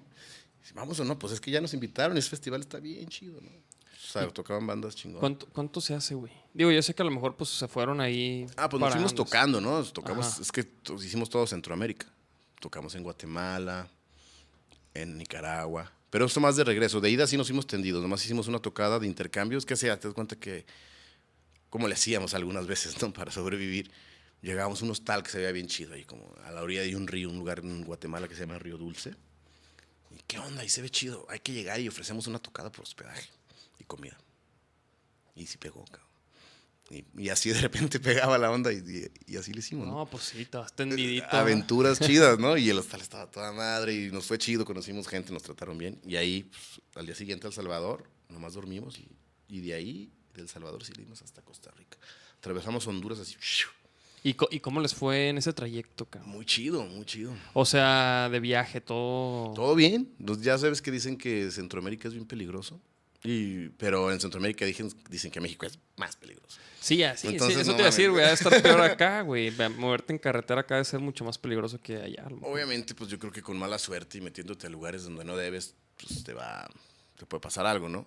O no, pues simplemente mala suerte, pero no nos pasó nada. Nos, como que vibrar con la música, ya me voy a poner un poco hippie, pero No, no. vibrar con la música te abre un chingo de puertas, ¿no? Y pues traes mm, o sea, una energía que, Sí, traes una energía bien chida, güey, porque estás haciendo algo que te gusta y lo estás haciendo con mucha pasión y con mucho amor, güey, porque lo haces, o sea, para compartirlo, güey, ¿no? Para tocarlo, para que la gente... exacto. Y la- siempre es bien recibida, ¿no? O sea, los artistas siempre son como, bueno, en mi experiencia son bien recibidos, es un, alguien a quien, a quien se le abre la puerta. Más que cuando llegan con buena actitud y con humildad, que pues no nos quedaba de otra, ¿no? O sea, no, éramos, no era la gira así con las grandes producciones. Afortunadamente ya llegando a Costa Rica, pues ya tuvimos, pues ya sí fuimos a lo que fuimos, que era un festival bastante chido, te digo, este Envision, y varias tocadas buenas, ¿no? Ya en lugares más. ¿Y cómo les fue en el, en el festival? Muy bien, abrimos y nos fue muy chido, ¿no? Nos, les encantó. Y, y pues nada, conocimos gente bien buena onda ahí en ese festival, artistas chidos. Este, no sé, el viaje en general. Ya justo ahí como que nos quedamos más tiempo, porque unas tocadas así, a otras ya pasaban semanas y pues, ahí ya sabes, sin varo. Se puso, se puso rudo unas semanitas, así al, al punto que la banda estaba ya el punto ahí como de una ruptura hasta que pues, ya nos fuimos de ahí, ya con una vibra medio espesa entre nosotros. Pero saliendo, en cuanto salimos de Costa Rica, como que estuvo chido, pero al final ya no tanto en, Costa Rica. Ya en Nicaragua, otra vez como que ya estar en la carretera otra vez y ya regresando, pues empezamos ahí a ver de qué estábamos hechos y era sacar tocadas en el camino. literal, llegamos a un lugar que se llama San Juan del Sur, en Nicaragua. O sea, ¿quién- ¿quiénes viajaban? Perdón, güey. La banda. La, la pura banda, los músicos. La banda, por ahí tuvimos una invitada. Ah, en ese entonces venía mi esposa, me acuerdo. Ya se aventó todo el viaje, ya me acordé, la Valentina, la que era mi esposa en aquel entonces. Y otro compa fotógrafo, que también trompetista, pero más bien su- nos hace los videos y la fotografía. Pero ustedes iban y buscaban las tocadas y Sí. hacían todo el... Sí, en Costa Rica ten- tenemos varias invitaciones. Y por ejemplo, en el sur de México, que ya la habíamos pateado tres veces antes, pues ya te- ahí ya no la sabíamos. O sea, ahí ya, o sea, lo que es Holbox, Cozumel, Tulum, Cancún, playa del Carmen mm, y Chetumal. eh, Ya, Ya ya, ya no la sabíamos, ya cómo dónde y cómo y todo bien. Y de hecho San Cristóbal también y Palenque, en Chiapas. Esos ya no, no la sabíamos, ¿no? Pero en estos países, pues no. Y más de regreso. En Costa Rica sí, porque habíamos ido y tenemos estas tocadas chidas y funcionaron. Pero ya de regreso, pues no, ni idea. güey. Entonces fue llegar literal a San Juan del Sur, que digamos que es como un lugar, como que te diré, como Sayulita, como Tulum, pero Nicar- Nicaragua. Sí, mucho gringo, mucho surf y mucha bohemia, así, esa ondita, esa ondita, ¿no? Ah, bares así. Mm, gente de todo el mundo, pues un lugar turístico tipo Sayulita, pues, digamos, pero en Nicaragua. Y así, literal, güey, somos una banda de México, pum, pum, pum, y sobres, ¿cuánto nos pagan? No, pues que 200 dólares, 300 dólares, sobres, que se arme. Y como llevamos todo, sea, la camioneta, todo el, el el backline, como para una presentación de bar. Ajá. Y pues se armaba el cirquito, ya, ya la traíamos, ya para ese entonces ya llevamos, creo que sé, 50 tocadas. Entonces ya, pues, de volada montábamos el cirquito y ta, ta, ta, ta, vámonos. Y se armaba, ¿no? Y ya, pues 300 dólares pues, para la gas, ahí para comer, y vámonos. Y al siguiente. Ya en Managua, es decir, el compa de Managua se estuvo chido. Lo conocimos en Costa Rica antes, y era un promotor. Y nos llevó a un centro cultural muy chido. Esta tocada estuvo re buena, era Viernes Santo, la ciudad estaba sola. Yo dije, no, no nadie, nadie nos conoce. Y cuesta el equivalente en Córdoba, que es la moneda de allá. No creo que eran como 100 pesos, güey. Y la neta, pues, Montebón, quién sabe qué chingada. no- Yo creo que no nos conocía, pero este compa era un buen promotor. Y pues ándale que se llena, güey. Ah, cabrón. Se llena y uno, no, nos pagó re chido, ganamos como, no sé, una buena lana. Que para, para, bueno, para ese momento, ¿no? Como para irnos y seguir el viaje, porque neta la onda es que si no ganamos ahí nos quedamos atrapados. Pues sí, güey, no, hay Ahora sí gas. pedir paro acá de, de México, pero no, no hubo, no hubo necesidad de eso. Siempre, siempre la música nos sacó. Entonces, te digo que la banda ya venía ahí como medio vibrando raro, pero esas experiencias de, de- de sacarla y de que nos fuera chido y seguir el viaje, uf, nos fortaleció bien chido. Ya pa- cuando ya llegamos a Guatemala, pero de regreso, ya para arriba, pues ya estábamos bien a gusto, o sea, ya vibrando bien bonito. Regresamos a este mismo hostal que te dije que llegamos a calarle y ya nos dejaron una semana por una tocada, güey. En vez de un día, pues una semana, pero el hotel estaba de caché, nos querían ahí. Nos arroparon bien chido, conocimos un señor ahí que nos llevó en su barquito y acá con chéves. Nos paseó, no, perro. bien buena onda, la neta. Y ya de regreso, pues ya cuando llegamos a México fue de, uh, qué chido la comida y todo. Ya llegamos, tocamos en Chiapas, como dos veces, en San Cristóbal y ya, Guadalajara. Y esa, esa gira fue la última larga, larga. Fue en el 2013 y duró casi cinco meses, brother. Hijo de su Y madre. fue una putiza, pero una experiencia épica. Pero sí, qué putiza, güey. ¿eh? Sí, Se la aventaron Y- machín. Y, como qué esa cabrón. van cuatro viajes, ¿no? Ya del año siguiente ya nos fuimos nada más a Nacional, ¿no? Dos meses, ya pues, las tocaditas ya más seguras, festivalitos y así. Pues ya en Tepoztlán, en el DF, en- ¿dónde más tocamos esa vez? Pues toda la Ribera, esa sí, esa sí ya no, no la perdonábamos, ¿no? La Ribera Maya, porque ahí nos iba chido. De hecho, estaría bueno regresar. Ya nos invitaban a, a festivales interesantes en Puerto Morelos, por ejemplo. Y en lugares como Tulum, pues hay chamba desde el lunes. En ese- esa época, ahorita que fui, no, no veo la manera, ¿no? La música en vivo está castigadona. Por, por lo menos el reggae. Pero en aquel entonces, entonces, 2014, que fue la última, pues podemos trabajar de lunes, martes, miércoles. Diario, ¿sabes? Y no pagaban mal. Entonces nos salía para pagar la renta ahí de la casa, para comer. Y vendiendo nuestros discos, ¿no? Lo chido es que era haciendo nuestras rolas. Y pues cada noche vender un mínimo unos 15, 20 CDs. Está bueno. Está toda madre. Está toda... Qué chido, güey. Sí, la neta, esas, fíjate, esas experiencias, güey. O sea, son las que, las que, los tiempos que más cabrón te acuerdas, ¿no? Porque luego puedes tener, o sea, también muchas tocadas y en- a lo mejor en mejores condiciones y, y chido. Pero, güey, esos viajes. Esos viajes, neta, sí nos cambiaron. Épico, como dices, épicos, épicos, o sea, experiencias de vida, ¿no? Ajá. Más allá de la música, pero lo, lo chido es que siempre fue por la música y para la música, ¿no? O sea, nos- lo único que nos iba a abrir la puerta y que nos iba a salvar en los momentos más cabrones de, de- de aventarte un viaje así era la música, porque era lo, lo único que teníamos, ¿no? O sea, ni lana ni nada. Y cómo, cómo con tu música puedes abrirte, pues viajar, ¿no? O sea, viajar y vivir. Sí, ir a- Que ir es el sueño de mucha gente, ¿no? De, de que, ¿cómo hago pa- pa- para viajar, para conocer? Porque pues tengo que ahorrar y luego tener dinero para viajar. No, pues más bien lo que tienes que hacer es trabajar viajando. Y si haciendo lo que te gusta, pues, o sea, Qué mejor, qué mejor, ¿no? Entonces, obviamente no es la gira que muchos artistas imaginan, ¿no? De que pues vas a, y se vendes todos los boletos y se acaban las entradas por ver tus rolas y tus fans y, y llegas en avión y acá, ¿no? La Sí, neta no, ajá. pero no sé, como experiencia y como aprendizaje y, la manera de llevarlo a cabo me hace todavía más interesante.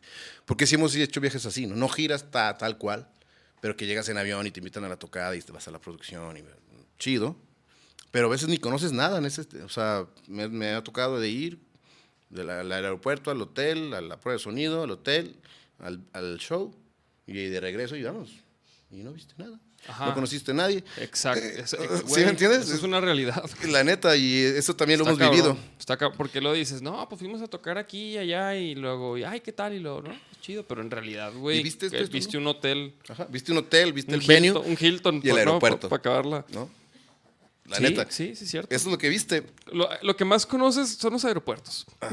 esto, es, ahí- esto es un pinche ratote. O sea, que hemos tenido viajes así, shows así, también. Pero si me preguntas qué tipo de viaje te gusta más, la neta, Sí. estos otros, ¿no? O sea, porque pues, vas, conoces, te metes, exploras. Es un reto, también es un reto muy cabrón. Fue un reto y, o sea, cómo abrirte la puerta, buscarte la vida con la música. O sea, y, na- y nada más que creyendo en eso, ¿no? O sea, esto, esto hacemos y está chido. Y acá andamos y está tan chido que aquí estamos hasta acá. Y como que eso también decían, ah, cabrón, ¿qué hacen hasta acá? ¿Cómo se vinieron? Pues manejando, bro. Pues, sobres. Manejando y tocando. Y ¿eh? tocando. Y entonces eso también, órale, nos abría la puerta. Sí, claro, güey. Y pues bueno, de ahí salieron lo chido que esos viajes daban inspiración para hacer más discos y entonces por eso pudimos hacer varios viajes, viajes así. O sea, ya regresando, pues ya con todas esas vivencias, pues órale, que salían rolitas bien chidas, ¿no? Ajá. ¿Cu- ¿Cuántos discos han grabado con el Monte? Con el Monte? Tenemos tres álbumes de estudio, cuatro, cuatro de estudio, un live session, o sea, cinco, cinco materiales. El último que terminamos en 2018, 2017, publicamos solo tres rolas y luego ya se vino la pandemia. Como que tenemos una estrategia como lo que hablamos ahora, se cambió la manera de consumir la música, entonces segu- íbamos a lanzar este como por singles, por rolas, y llegamos a tres. Y por ahí ya varios integrantes de la banda tuvieron como sus prioridades, tuvieron hijos, se tuvo que vivir a Estados Unidos, dos de ellos, entonces como que la banda se quedó ahí pues sin trabajar, porque no falta integrantes, ¿no? O sea, lo, tratamos de hacerlo sobrevivir así, pero fue complicado. Lo chido de esa experiencia que se fueron a vivir a Estados Unidos Chris y Mario, que es guitarrista y percusión. Lo chido de esa experiencia fue que fuimos a tocar allá, en el 2019, en California, una gira bastante bonita. Sea, hicimos, de San Diego hasta San Francisco, Monterrey, Los Ángeles, bien chido. Pero ya también, por otro lado, pues no, no, la banda no estaba, pues, o sea, no estaba completa. Entonces trabajamos menos y dejamos ahí a medias el lanzamiento de nuestro último disco que lo hicimos con Frankie Mares. Y sacamos tres rolas con videoclip. Y ahí están guardadas las otras seis, siete, eran nueve, nueve, diez rolas. Ahí No han están, salido, ahí están guardadillas, pero pues, es- buen tiempo como para regresar y sacarlas o hacer música nueva. O Luego sea, ya se ah- vino la pandemia y pues menos, ¿no? Ajá. Y ahorita, por ejemplo, ¿cuál es el estatus de la banda? O sea, ahorita están fuera de la ciudad. No, ya estamos todos acá. Ya están todos Entonces yo ya como que la onda COVID ya como que se relajó. Porque algunos de ellos sí estaban guardadones. Mm, Entonces ahí está como planteándose ahí el posible, pues por lo menos un show, ¿no? Para el 20 Estaría- aniversario, estaría estaría chido.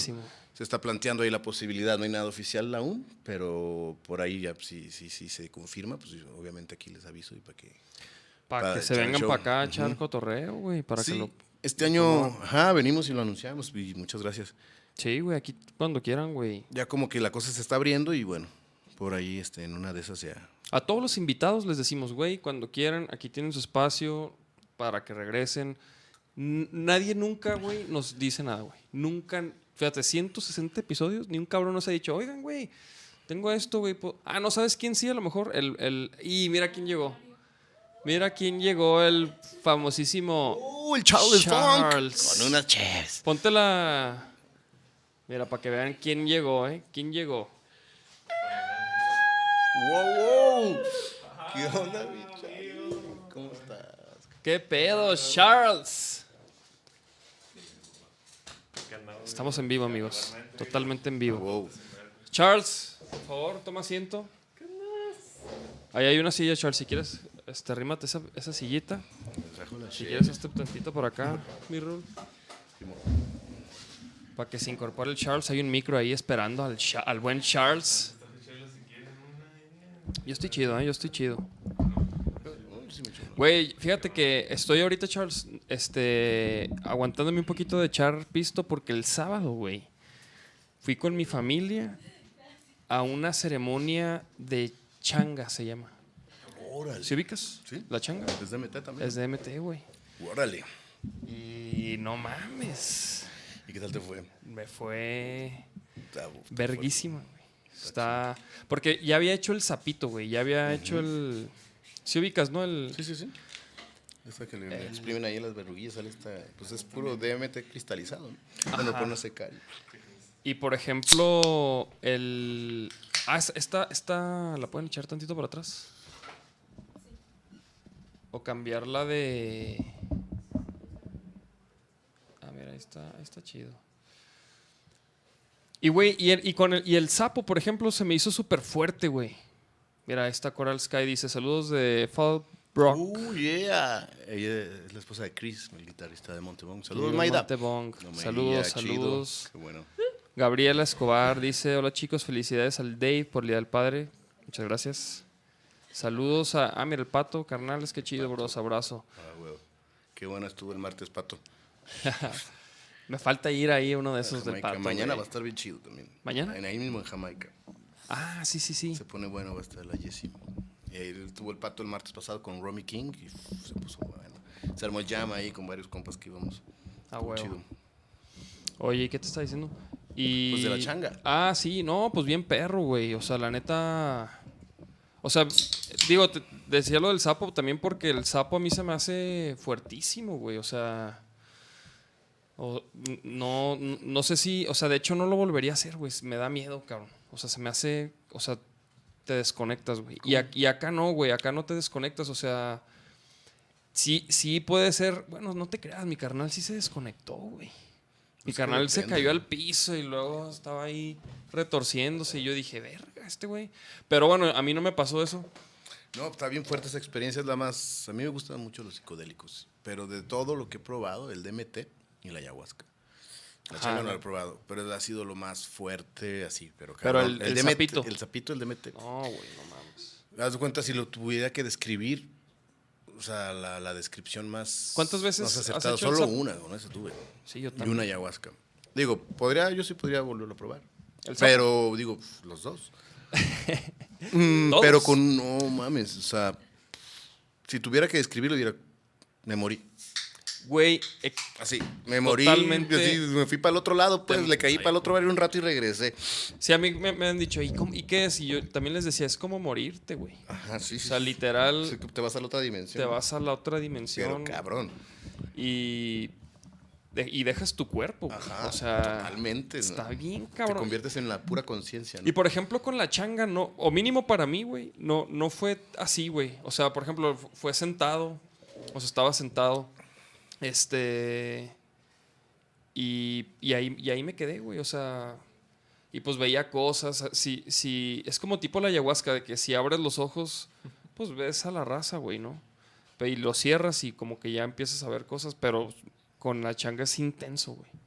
Y, y de repente, pues estaba viendo madre y media y luego abría los ojos y, veía como, como los pixeles, así como el piso así pixeleado, así como los fractales, güey.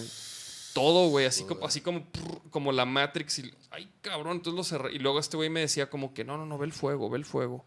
Y ya te pones a ver el fuego y, ay, cabrón. Y así, güey, ¿no? Dice que fuiste con tu familia. Sí, ¿Con güey. tus papás o con tu Cuando hijo? fumé el sapo también iba toda mi familia, güey, mi Qué morra. chido, güey. Sí, Eso güey. está cabrón. Y, pues ahora mi carnal. Mi carnal hizo el Hikuri hace como un mes. Y terminando, güey, la ceremonia de Hikuri, hicieron la changa, güey. Entonces, haz de cuenta que estuvo bien cabrón. Y este. Y quería, lo quería volver a hacer. Y fue este fin. Órale. Entonces, este, sacrifiqué mi ida a ver a Chávez Jr. Órale. Ahí El al. Estadio Jalisco, ¿no? Perdió, güey. Perdió, güey. Le dieron Sí, una sí. chinga, fíjate. neta no vi, no, no, no, no estoy tan, Bueno, no una tan chinga. seguidor, pero, pero sí, sí supe, le- ¿no? Sí supe. Sí, está bien agüitado el papá, güey. Julio César Y Chávez. peleó el papá, Peleó, ¿no? güey. Exhibición. Sí, sí, vi eso. ¿Y ¿Contra quién? ¿Contra el hijo Ni del dio Macho el Camacho? peso el, este Chávez Jr., güey. La neta es un desmadre ese moro, ¿no? Sí, Se queja güey. mucho el papá de que es un pu- pura Güey, de fiesta. hecho, y- hay un, video reciente, güey, de que así de que es que no hacen caso los cabrones. Y no sé qué, güey, todo emputado. Y como que no se disciplina. y ¿La viste, Charles? No la, no la rifa. La pelea sí. Ahí Ah, ¿sí te la quemaste? Estábamos en las salitas echando chela y. Y la pasaron. Sí, Y entonces viste todas, güey. Es que yo no vi todas, güey. Yo Pues- llegué y vi un poquito de la de. Alcancé a ver así la de Chávez Jr. No me paleteé, güey. Vi, vi un pedacito de la primerita, la de no sé quién chingados era un apadrinado del Canelo, no sé quién era el, el- el morro ahí que andaba ahí. Como- Órale. Como que llegó el Canelo y lo abrazó. Eh, cabrón, que sabe qué. Y chingada. Y dije, ah, debe ser su, más. Oye, ¿se llenó el estadio? No, fue abajo nomás la gente, ¿no? O, o sí. No sé, güey, no sé. Yo vi fotos ahí en el periódico y No, no se No se veía, las regadas se veían solas. Sí, como que la gente estaba en la cancha. Sí. Pero Pues qué estaría chido, Yo güey, creo que- que... una pelea del Canelo así por el campeonato. yo creo que sí lo llena el estadio. Sí, ¿no? ya cuando ya esté. Pues, chido, güey, la, última pelea del Canelo fue ahí en Texas, como set- más de 70 mil personas, güey. Sí, ¿no? O sea, el Jalisco, ¿cuánto- ¿cuántos Eso. le caben? Sesenta y tantos.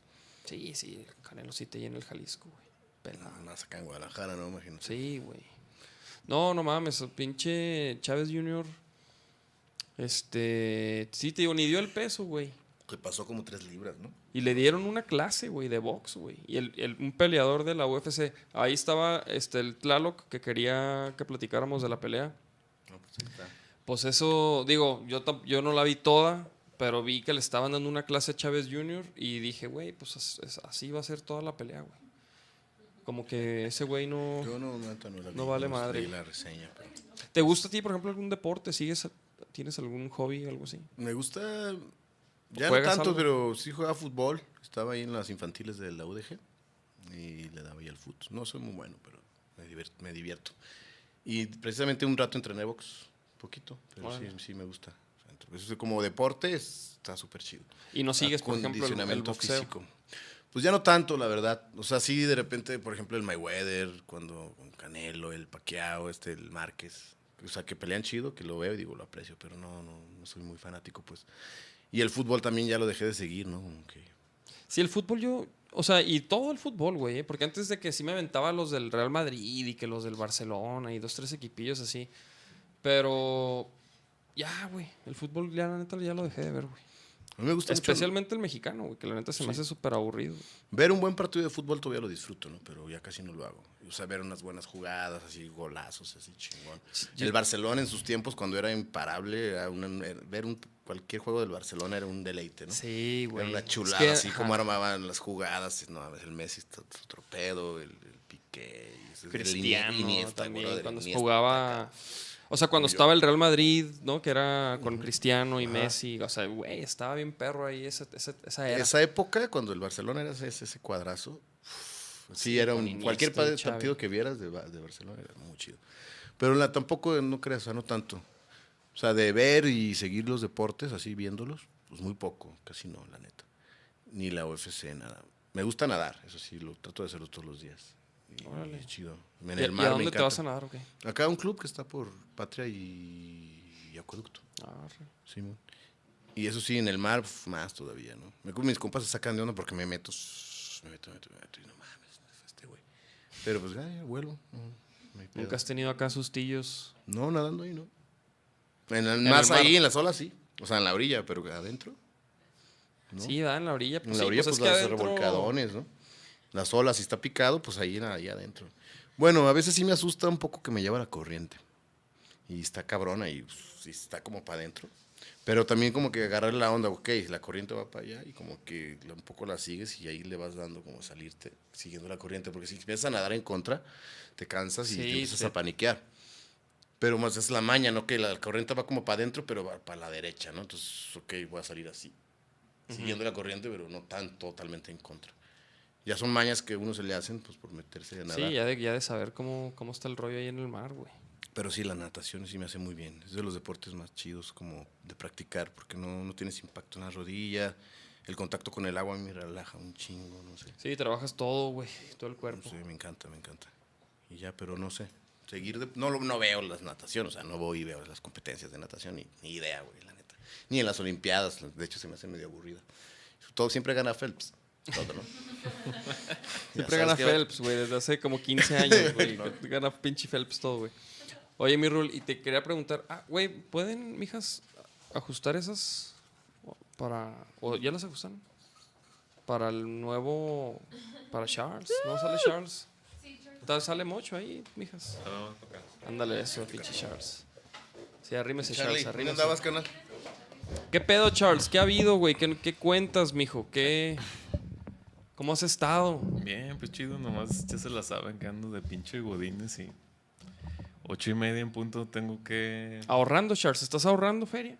Sí, pues entre gastos fijos y ahorros ahí me la estoy pirateando porque todavía Bien. tengo mucho que amuebla- amueblar en el depa.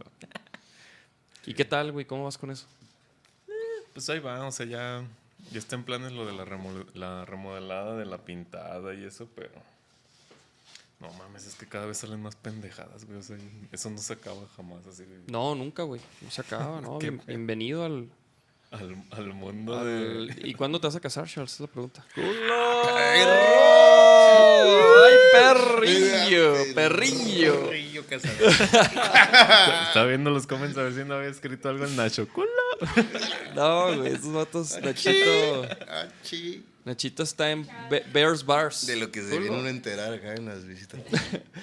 Hay que sacarle la info al Charles. Pinche Charles no platica nada, güey. hay No, que. no. Estás ocultando información, Charles. ¿Qué onda? Charles este, es de pocas palabras y hay que preguntarle las cosas directamente al grano. ¿Cuándo es la pinche boda, Charles?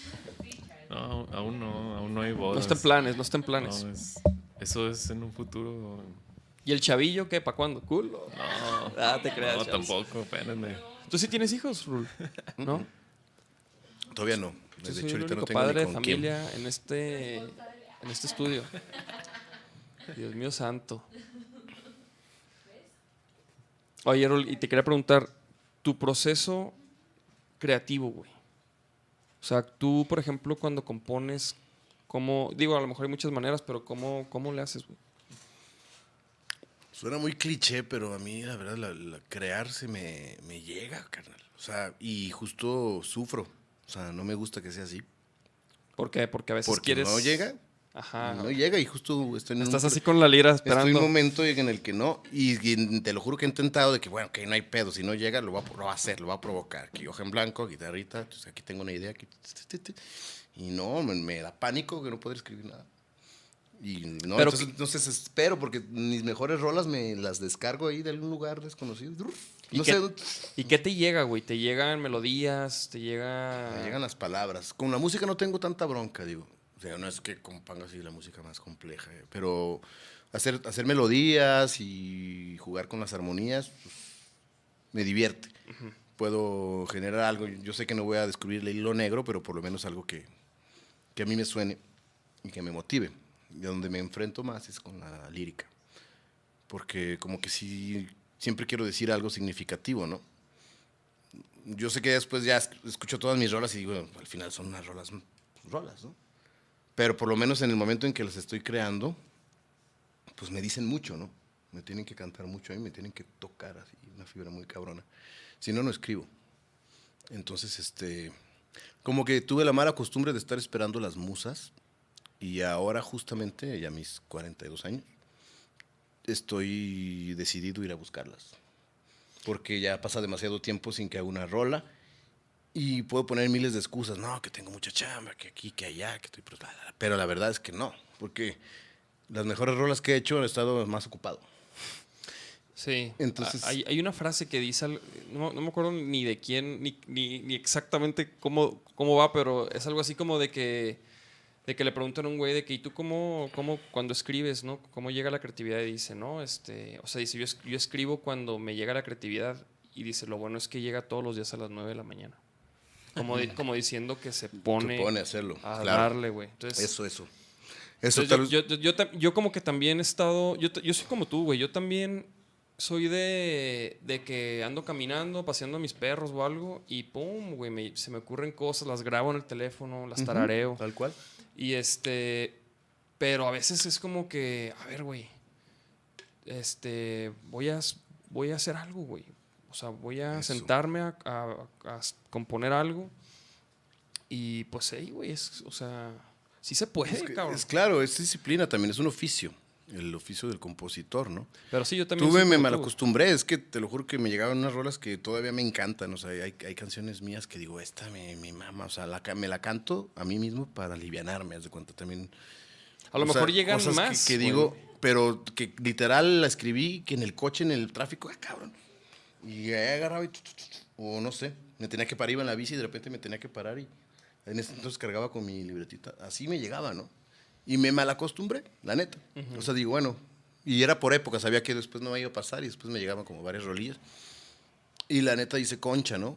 Nunca me, me enfoqué en el trabajo, en el oficio, pues. O sea, como que me acostumbré a recibirlas, ¿no? De, de no sé dónde, como que, que a tener estos momentos de inspiración.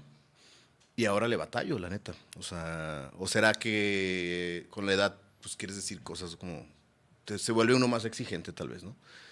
Porque Sí, pues si quieres decir también otras cosas, güey, ¿no? Estás en otro momento estás en y un otro co- rollo. Entonces sí, justamente organizamos un taller de, de escribir canciones ahí en el espacio en Ceiba. Está interesante. Y ahí ya, pues como que por lo menos ya solté, ¿no? Te digo que ya hice grandes rolas, pero ya me solté a, a hacer bocetos, a soltar las palabras, a hablar de, pues, de cualquier cosa, ¿no? Vamos a hablar de la botella. De la botella te vas al universo y al mar. y Es que exacto, güey, así es. Ese, ese ejercicio hace que lleguen más ideas, ¿no? Exacto. Entonces, totalmente de acuerdo. es cambiar de estrategia. Ahorita ya no quiero, pues ya no voy a esperar las musas, más- tengo que salir a buscarlas. Ahorita mi necesidad mayor es escribir rolas, ¿no? He estado muy ocupado con otras cosas, gestionando es- el, el, el Seba Studio, que está muy bonito, se están generando muchos proyectos nuevos, interesantes, bandas nuevas y bandas que ya estaban, que están ahí como produciendo. Y eso me, me- me lleva mucha energía, mucho trabajo, estoy contento. Pero sí he dejado como de un lado y mm, mi propia creación. Y me la debo, la neta es que sí, sí quiero como retomarlo mucho, ¿no? Y, y volver a hacer música, ¿no? Un montón, o sea, te estoy hablando que en el último año he hecho un par de rolas, ¿no? Que ahí están ahí, guardadas. Ni siquiera las he, pro- o sea, no las he montado, ¿no? Están ahí nomás guitarra, voz, grabadas en el celular. Y digo, no, pues es- me debo un chingo, ¿no? O sea, a mí mismo, ¿no? Ya como, olvídate de después publicarlas y producirlas, ¿no? Simplemente tenerlas. Ajá. Tener sí, nueva sí, sí. música, eso es una deuda conmigo mismo que sí me cuesta. Pero viene al caso por lo que me preguntaste, ¿no? ¿Cómo, cómo es que te pones a crear? Pues nada, ya dejar de esperar, ¿no? O sea, a lo mejor tuve la suerte en mis primeros años como compositor, que pues me estaba más conectado Te con sobraban las pues, pinches. sí, ideas hacer rolas. Y al final tengo un chingo de rolas. Tengo más de 60 rolas, 70 rolas. Unas publicadas, otras no. Pues, tampoco son pocas. Tampoco son- son muchas, pues hay algo, ¿no? Pero y últimamente de repente me pasan años y no hago una rola. Y a mí me duele, eso, eso es un- me da pánico, güey. Porque digo, puta, si, si ya no hago más, ¿qué tal que ya no escribo nada? Me da pánico, güey. Así, Ah, así, pero, güey, es que sí está bien pirata. Por ejemplo, por ejemplo, ¿qué opinas de esto? güey? Tengo un compa que dice que, que, por ejemplo, cuando a él se le ocurre una idea, o sea, yo cuando a mí se me ocurre una idea que como que ah, me gusta, sea un riff, una melodía, lo que sea, este, lo grabo, güey, en caliente. Este güey no lo graba, güey.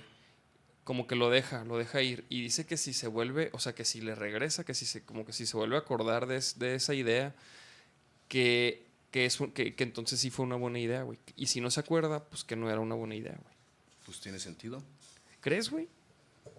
Sí, O sea, como porque que- te persigue, te digo, las rolas, o sea, vienen de algún lugar, estoy seguro, o sea, vienen... Yo a veces he pensado que ni siquiera las escribí yo, o sea, son mensajes que uno le toca decodificar, uno es el mensajero, ¿no? O sea, un compositor no, no, no es que lo crea de la nada, Ajá. Decodifica un mensaje que ya existe. Bueno, esa es una, una, una pache que es mía, ¿no? Pero, No. pero creo que tiene sentido. O sea, y están todos. Por eso de repente coincide que el arte, la música en particular, de repente hay proyectos muy parecidos que no tienen nada que ver en, países, ¿no? O sea, un proyecto muy parecido estéticamente a Calle 13, por ejemplo, aquí estaba sucediendo Zona 13, y te lo juro que hasta el vato se parecía, güey, de la cara. Y el flow de mezclar ahí latino con rap y reggaetón, estaba, ¿no? Y en la misma época, el Zona 13 pues, se fue a la verga, pero Calle 13 fue Calle 13, pero este, es que güey, se parecen y están hablando de lo mismo, o sea, hay eh, este como esta teoría del inconsciente colectivo de Jung. O sea, de repente Ajá, sí, sí, sí. entonces, está por ahí, latente. eh, somos antenitas, ¿no? Y el que logre, el que esté como en la sintonía más pura, o no sé cómo llamarlo, Ajá. en la frecuencia más alta, es el que logra decodificar el mensaje mejor y es el que logra hacer la mejor rola. Pero no es que sea tu rola totalmente, no es que tú la creaste, simplemente la, la, la decodificaste. O sea, somos el mensajero. A mí, a mí me pasa algo similar con la producción, güey. Como que cuando produzco, por ejemplo, algunas bandas que llegan con una rola que está como en un estado en, en proceso, ¿no? Digamos, o sea, y la escucho y como que todo eso que, que me llega de, de como de qué hacerle, como que es solito, güey. O sea, yo no, como, no sé, güey. O sea, como que no, no, no, como que siento si algo, como que, ah, esto, esto qué, güey. Esta parte está de más, o sea, como que es muy intuitivo, lo, po- lo Exacto. decir.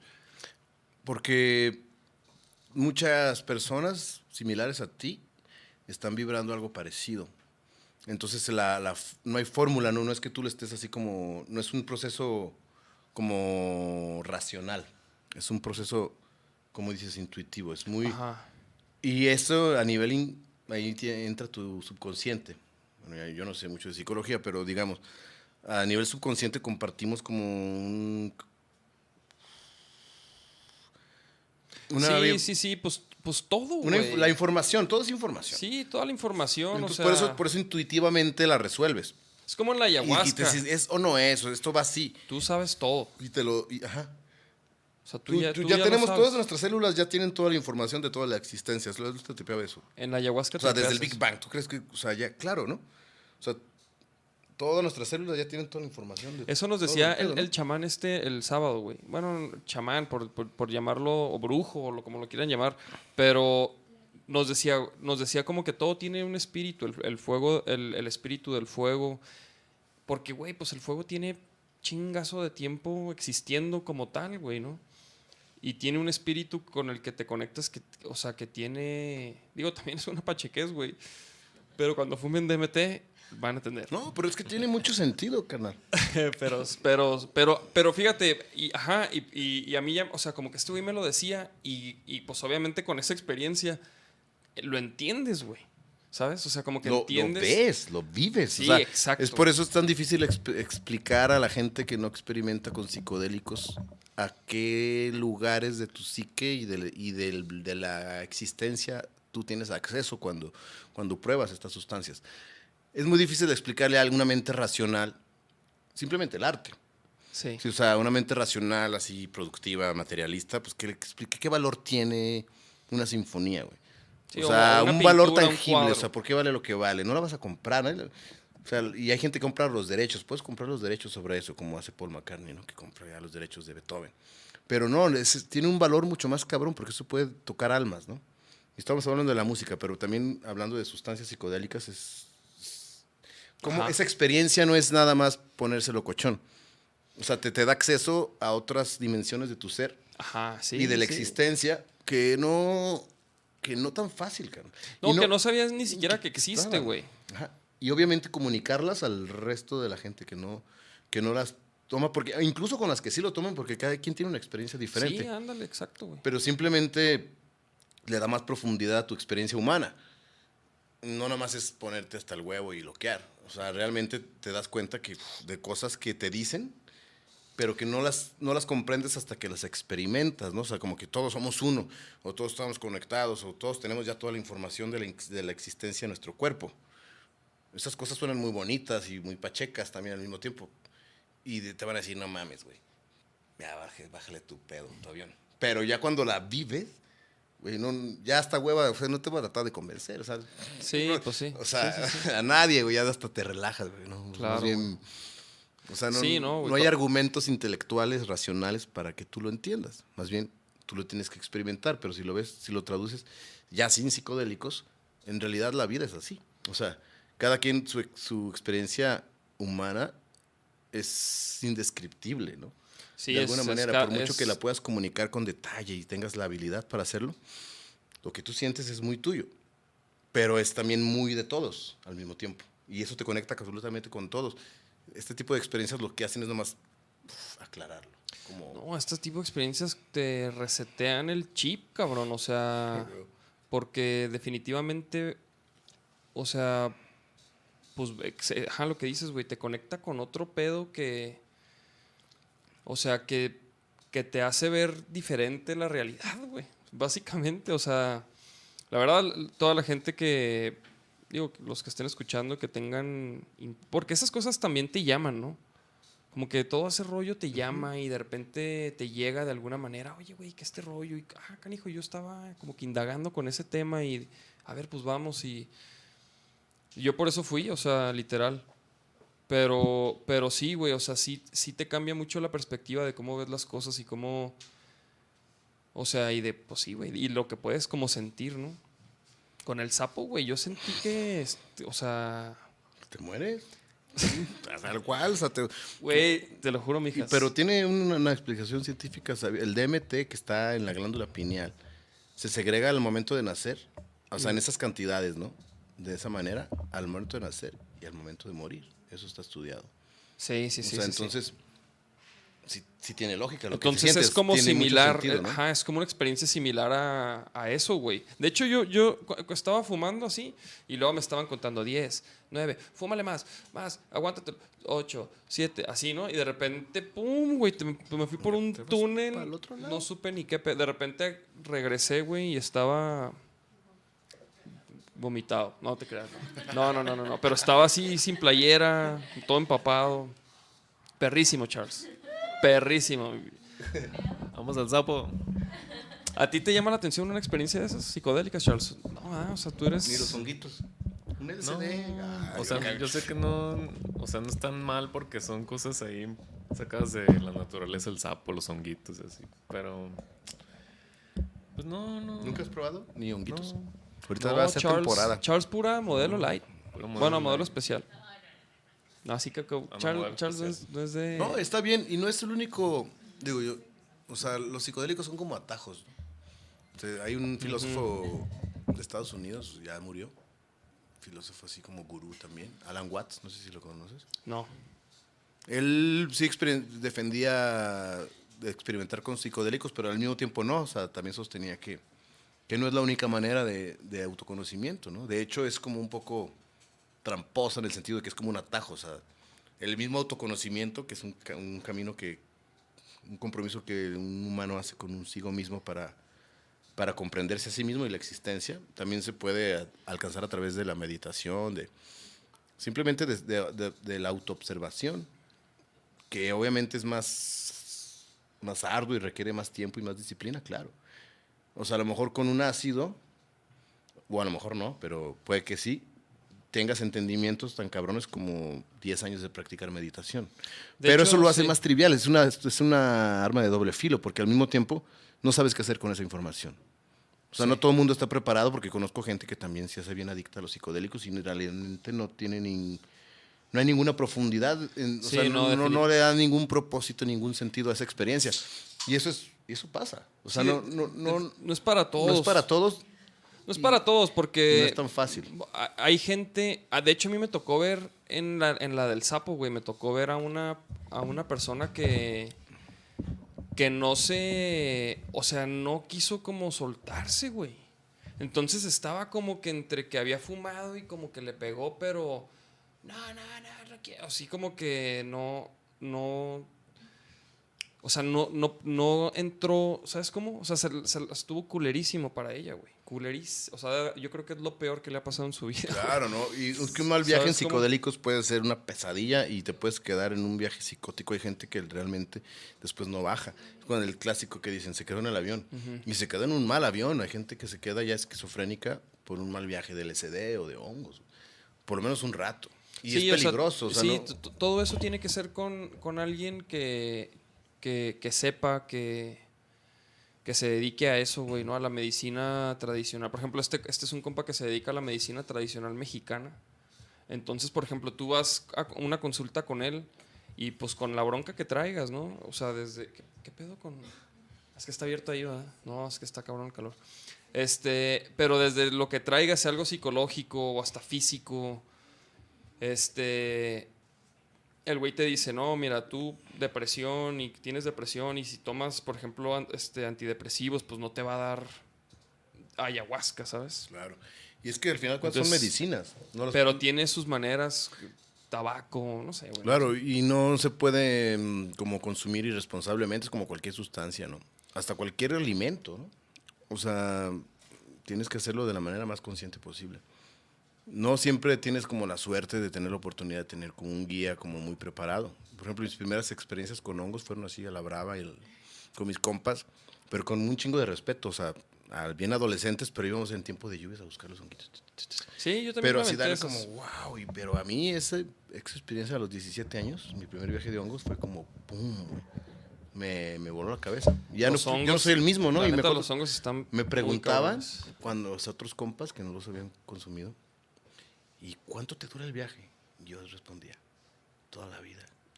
Porque la neta ya, de, de- yo soy otro desde que comimos a, a antes. O sea, mi manera de, de entender la existencia cambió tan cabrón que dice, pues ya. Ya, o sea, ya es de aquí Sí, para como adelante. que ya, ya lo viste, ¿no? Ya, Ajá, vi- no es como que, ah, ya se me bajó y, y no me Ajá. acuerdo de nada, güey. No, no, entendí cosas así muy cabronas. O sea, Ah, sí, ni siquiera el- con la cabeza, o sea, existencialmente. O sea, tuve la experiencia de ver que. O sea, la mosca se me para aquí, yo soy como parte de todo esto. o sea, sentirlo de verdad, así que estás conectado absolutamente con todo. Y de, de sentir tu respiración y cómo esa interacción es una. Güey, pues, ¿cómo? O sea, te lo pueden explicar con palabras, pero cuando lo estás experimentando, sí, no hay duda. Y ya cuando bajas y lo quieres explicar, pues es cuando la gente dice, no mames, güey, que bájale tu pinche pacheques. Pero no, no hay dudas, entonces ya es cuando dices, güey, no hay pedo, güey, o sea, todo bien. Sí, claro, claro, pero sí es cierto, sí es cierto que, que sí te cambia la manera de ver. Sí, güey, con los hongos, los hongos la neta a mí se me hacen increíbles, güey. O sea, si no se te pasa la mano y así, güey, lo haces así como dices, con respeto, en un lugar que estés a gusto, híjole, güey. Con buena compañía. te- está increíble, güey. De hecho, de hecho, hay un estado, güey, cuando estás hongo, que, que, güey, tienes un chingo de claridad, cabrón. ¿Verdad? Una lucidez increíble, como sabiduría. Como, Y así, y te preguntan cosas y sabes responder, porque no porque lo sepas, porque alguien te lo dijo o lo leíste, sino porque lo sabes. No, como, no, como Sí, viene como la que, como que te viene la respuesta espontánea de, un, de una fuente de sabiduría que no es tuya, no es, no es O tu sea, como que estás en un estado donde, donde todos tus rollos, así como que ya no, no te controlan, tus pensamientos no están. O sea, tu mente no está a cargo de que, ah, pero y te falta esto y que, ah, la caga. No, o sea, estás en otro, haz de cuenta que eso está a un lado y estás así como que bien conectado, bien presente, ¿no? Como que estás, o sea, aparte tus sentidos están como alterados, güey. Entonces ves todo bien cabrón, te de repente te sientes a toda madre. No, güey, la neta. Una claridad increíble. Sí, esa claridad, güey. Yo me acuerdo que una vez, güey, así, güey, ¿no? Fuimos por unos champis y luego nos chingamos. Y de regreso, este, pues teníamos que ensayar, güey. ¿no? Entonces nos pusimos a darle. Y, güey, me acuerdo que, o sea, como que yo decía, güey, no, no, me, no, me, no, me puedo- no me equivoco, güey. O sea, no, no tengo ningún error porque no, no dudaba, no, no me ponía a pensar cosas, güey, mientras tocaba. estás bien Estaba presente, bien, ¿no? bien conectado, güey. Qué chido. Y se me hacía, o sea, y, y de- y- y ahí fue cuando dije, güey, ahorita estoy como con muchísima claridad. Y sí, güey, los hongos, la neta, bien, bien manejados, pues puede ser una experiencia que, como dices, güey, que te cambia la vida. La neta, sí. Ay, sí. La neta, sí, Charles, ¿eh? ¿Tú nunca has probado los champis? Él. Nada. Poco a poco puedes empezar con chocongo. Pero esto de la, de la changa, ¿qué pedo? Era así como el sapillo agarran el sapo y lo lamen. a No, no, no, no, no. De hecho, de hecho, por ejemplo, el sapo, güey, lo, lo maltripean. Ajá. O sea, cuando estresas el sapo, pues tiene unas glándulas y, como- y, ajá, y como que suda el DMT. Entonces, haz de cuenta que lo, lo no pegan en- como en un cristal. O sea, lo... Sí, güey, o sea, le ese líquido pues lo, lo embarran en un cristal. O sea, al sapo no le hacen nada, güey. Y luego ya cuando se seca, ya empiezan a, a recolectar es- este... Ese... El cristal. Son cristalitos, güey. Se hace como, como cristalito. Es como fumar piedra, Charles. O sea... Se, se fuma en una pipa de vidrio. Ajá, o sea, la experiencia es, o sea, de, de- de cómo se fuma, pues. Nunca he fumado piedra, eh, que quede claro. No, ni yo. No, te- no tengo, y no tengo nada en contra de quien le guste fumar piedra tampoco, güey. Este, pero, pero se, lo fumas, güey. Lo inhalas. El- la changa sí se fuma, sí es más como fumar porque, porque trae otras cosas, güey. El vato le pone manzanilla, Mm. Le pone, no sé qué, o sea, como que cuando ves la pipa, pues trae ahí como, como parecería como, me- como medio tabaco. Y por ejemplo, el, el, el sapo sí es literal como cristal, o sea, cristalitos, güey, ¿verdad? Como, Sí, tal cual. como pinches cuarcitos, haz de cuenta, como si fueran cuarcitos. Y eso, inhalas ese vapor, güey. Ujú. Y acá como que sí, te- sí, sí te das un toque de, o sea, sí es DMT, que, que lo sacan de una planta. En el caso de la ayahuasca, sí, son dos plantas, la que tiene el DMT y la que tiene el inhibidor para que te pueda...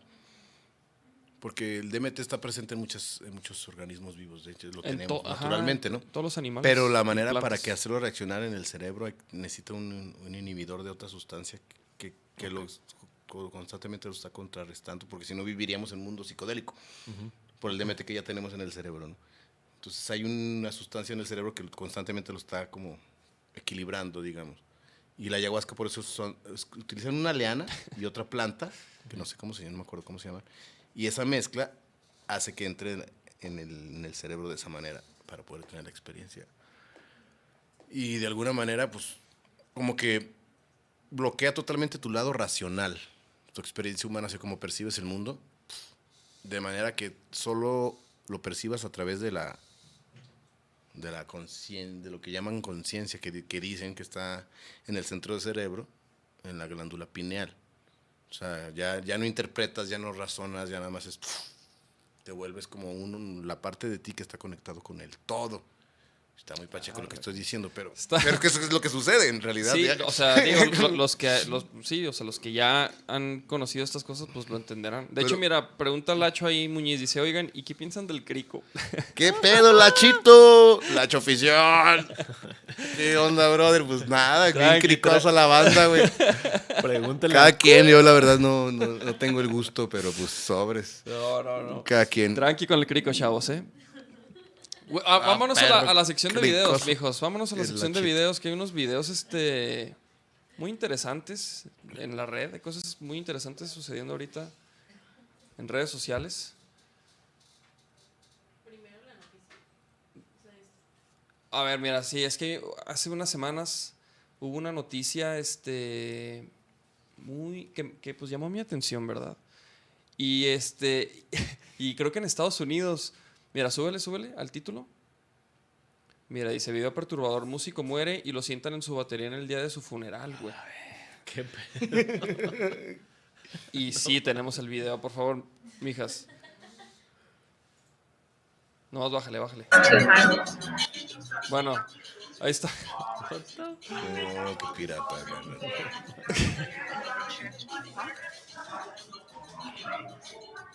Ve nomás. Si quieren ya, mijas, porque luego este, nos tumban. Luego nos tumban. ¿Qué tal, Charles? ¿Qué opinas? ¿A ti te gustaría que te sentaran con tu bajo, güey? Ah, no mames. Y que, y que pusieran una rolilla como si estuvieras tocando. una del vaquero, mamón. Un pinche Una de maniquí, los güey. borders. No, güey, no mames. ¿Qué pedo, güey? ¿Qué pedo con esa raza, cabrón? No, no manches. O sea, la neta sí está muy perturbador, ¿no, güey? Que fuera tu, tu jefe y luego... Pues, Seguramente el sí, vato sí lo pidió, ¿no? Es lo más loco. Sí, seguramente pues, o los sea, hijos porque ¿para quién obviamente lo hace? O sea, le consiguieron o la, sea, la- hasta- la Ludwig roja, ¿no? Que, que, que- que tanto le gustaba. O sea, el vato lo pidió y pues ahí está, pero está raro, güey. Está maníaco, güey. Pero, ¿sabes qué está más maníaco? Lo que quiso hacer este carnal. A ver, a ver. Porque es un motelito de esos que tiene alberquita. Oh, no mames, no. No, pinche se me, ¿Qué vergazo se metió, güey? ¿Qué pedo con ese güey? O se hizo cagada el, el barandal Y el hocico. y, se, y el hocico. Y, Güey, qué pedo, Charles. Se quedó sin dientes ese camarada, ¿no? No mames. A ver, este video, este. Ah, este también. Estoy- Sofocado. ¿Qué pedo? ¿Por qué Güey, sigue ese vato se caminando? perforó un pulmón, güey. Ah. A ver, pero espérate, regrésale, regrésale. O sea, iba muy rápido. Sí, ¿verdad? Sí, no iba en chinga, güey. Y no frenó ni tantito, güey. Ok. No, no mames. A las mijas les da mucha risa el, el dolor de este individuo. ¿Por qué? ¿Por qué? Porque se levanta como gato. O sea, yo, yo, yo escojo estos videos, o sea, me los topo. A mí no me dan risa. O sea, yo los escojo para que tengan cuidado, se, se pongan trucha. No hagan, la- no, no vayan rentando. Oye, es, es para crear conciencia aquí en el podcast. Güey, Nacho, Nacho aquí se las da de que guácala tus videos, pero me manda unas madres, güey. O sea, uno- unos videos que, que- que no se podrían poner aquí, güey. Ni siquiera en un podcast. O sea, YouTube, YouTube nos cierra el canal. A ver, aquí, aquí ¿qué, qué, qué pasó aquí, eh? Ay, güey. La Clásica. güey. Oye, pero este güey, se- o sea, cabrón. No, se desconectó cabrón. No, pero para, para que le limpie el vato, ¿no? Pues mejor que deje ahí. Ay, cabrón. O sea, iba, iba, Lo decidido, o sea, iba, iba como con la cabeza primero, güey, ¿sabes? Como si fuera a cruzar la, la línea de meta. ¿Sabes cómo? Que metes la cabeza. Híjole, güey. Ah, chéquense este vato. Este vato también. Este vato también. También se lleva una buena. Una buena clase. ¿Tú cuánto durarías ahí, Charles?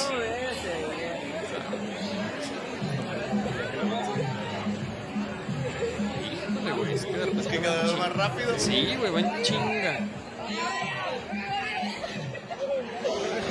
¡Ah! Mira, mira. No. ¿Qué tal ese remate, Charles? Pobre cabrón, güey. O sea, el güey creyó que, se, que te caes y la pagan, ¿o qué, güey? Ya ya estuvo chingón, a huevo. Oh. Ay, ay, ay. Ay, por cierto. Por cierto, hablando de. de accidentes, ¿verdad? Aquí podemos ver este a la Ay, doña. Ayúdame, mija, quiero meter el piecito. ¡Ay, cabrón! Eso está light, eso está light. Esos son los de Nacho, esos hace cuenta son los de Nacho, güey. Ah, la doñita, güey. Pobre doñita. ¡Ay, canijo! Sí, no manches. Oye, no la agarran y, y se, y se ahoga la canija.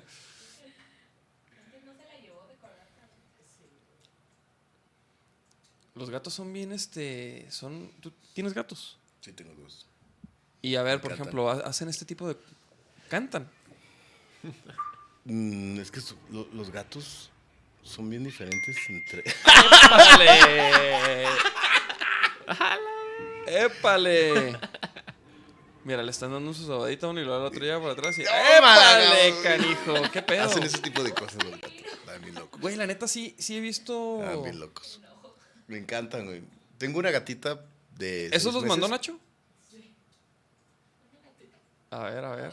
Sí, Nacho siempre manda de gatitos y. A ver, ¿qué es esto? Ay, no manches. ¡Oh! no. Ah, qué. Ese, ese era, ¿verdad? El otro era como que. Eso sí se pegó. eh, Lo más lo puso ahí como de pilón. Ay, güey, no mames. Esa vieja casi se mata a la chingada. A ver, ¿puedes poner este. No, puedes poner los últimos cuadros de. O sea, después de que rebota en la cama. La- no es que no puse ni las manitas, pobrecita. Mm. No, y, y luego. Ah, cabrón, es que como que se Ella quedó. quería ir a la alberca, ¿no? Un- Sí, o sea, ella creyó que iba a dar un saltote y luego, y luego así iba a hacerse bolita. Pero ve, güey, ¿qué pedo con eso? es que no flexionó las piernas, güey. Estuvo en error técnica. O sea, ma- mala técnica ahí. Cuiden la técnica en casa, chavos. Cuiden esa técnica porque por eso pasan los accidentes. A ver, este. ¡Ah! Pinche tarado, ¿por qué se pone ahí, güey?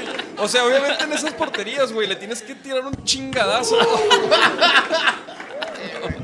Neta, güey, se lo- que se lo merece. Lo siento, carnal, lo, lo mereces. Eh, saludos a los de Tesistán. Culo. Güey, qué chingadazo, güey. Son horribles esos balonazos. Vamos a ver qué tenemos aquí. Estos videos son este, mandados por el mismísimo.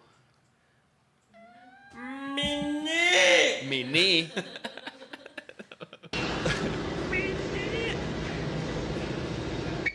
No, no, no, güey, no, no, no. Ese, creo que después, ese pudo haber sido falso, ¿eh? A ver, mijas, ¿lo podemos, ¿lo podemos regresar? Yo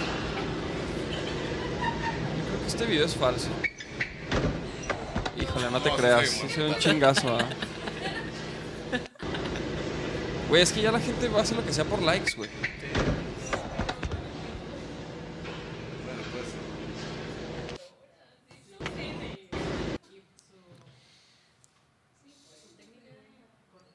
No, es que ella pisó mal. El pie derecho no. no. Ay, güey, no, güey, se metió un chingacito. Sí, sí, sí, sí. Pues esa fue la videosección, chavos. Este. Estuvo buena, estuvo buena, estuvo buena, ¿eh? Estuvo Para buena. relajar el tema, que estamos ya muy Sí. este, andados etéreos. Sí, ya andamos muy, muy pachecos. Oye, mi Rul, y güey, entonces, ¿cuándo, ¿cuándo empezaste con el, con el Centro Cultural Ceiba, güey? Hace tres años. Tres años y. Ah, relativamente cachito. poco, güey. Sí, abrimos en abril del 2018. Y bien. O sea, el proyecto ha. ha Siempre, crecido. siempre ahí donde están. Sí, ahí en Santa Tere. Ahí estamos. Y bueno, no sé de Ahí lo que. producen música. Pues es un estudio de grabación, una sala de ensayo y un foro de producción for- audiovisual. de- ajá, tiene el de video. Ajá. Está perrísimo. Y que para- ahí hacemos live session, acabamos de hacer una ahí de Boroto con Gishi Funk. Bueno, un montón de cosas y se renta para talleres, hay talleres de danza, de son jarocho, de percusión, hay clases, hay, pues, se renta para producción, videoclips, live sessions, la sala de ensayos. evento. Y la verdad, pues, sí me mantiene bastante ocupado, le meto mucha energía y se, lo más bonito es que mm, en estos tres años lo que se ha formado ya es una, una comunidad, es la manera de llamarlo, no hay otra. De artistas a la que yo no, eso no estaba como programado, digamos. Sí, o sea, no, no, no tenías eso en mente, vaya, que ah, de que ah, voy a hacer este lugar y se va Claro, a hacer una intuitivamente. comunidad. Pues sí, te imaginas que van a pasar cosas chidas y que vas a conocer gente y tal, pero, pero no de esta manera, ¿no? O sea, nos cuidamos entre todos, estamos creando y todos tienen que ver con la música, con la danza, con la fotografía, con el video. Y te das cuenta cómo se complementa todo eso y, y ahora mismo es un lugar como un centro creativo bien, bien interesante, donde hay gente bien talentosa y, y con muchas ganas de, pues no sé, de, de- de seguir como haciendo Pues crecer estos creando, lazos, ¿no? creando. Creando, haciendo porque- música, lo que te decía hace rato acá afuera. O sea, vino la pandemia y no sé, yo, la- mi experiencia primero fue como, no sé si por abril, el primer mes de encierro, yo percibía una sensación apocalíptica ahí en el ambiente, así muy perturbadora, güey. Como Sí, en el, en había- el mundo entero, ¿no, güey? O sea, cacho, güey. Y entonces me puse como que bien clavado a buscar, buscar, buscar información, información. Y pensar todo el tiempo en eso. Llegó un punto en que me saturé. Y dije, la chingada, esto no me, está, no me hace bien. No me interesa. O sea, si me toca enfermarme de esta madre, pues ni modo. Pero la neta, lo que no estoy de acuerdo con la psicosis y, y- y tener el mundo en miedo y encerrado, todos cagados en miedo, se me hizo perverso, de hecho. Sin pensar en conspiraciones ni nada. Simplemente me pareció que no es sano. Si estamos hablando de salud, lo más insano es tener a toda la humanidad con miedo, güey. es lo más insano que puedes hacer. sí, claro, güey, claro, claro. Entonces, ya, ya, ya la chingada con Pero pues es conspiraciones parte, y es- teorías. es parte- sí, Más sí. bien fue como, ¿qué, hay que hacer, güey? Si, si, si esta chingadera se va a acabar, si la vida es corta, si es por la pandemia, por lo que tú quieras, ¿qué es lo que hay que hacer? Pues, pues, haz lo que sabes hacer y crear y hazlo bien. cabrón. Entonces, en, en- en este espacio, en el Ceiba, pues lo que sucedió fue que nunca cerramos.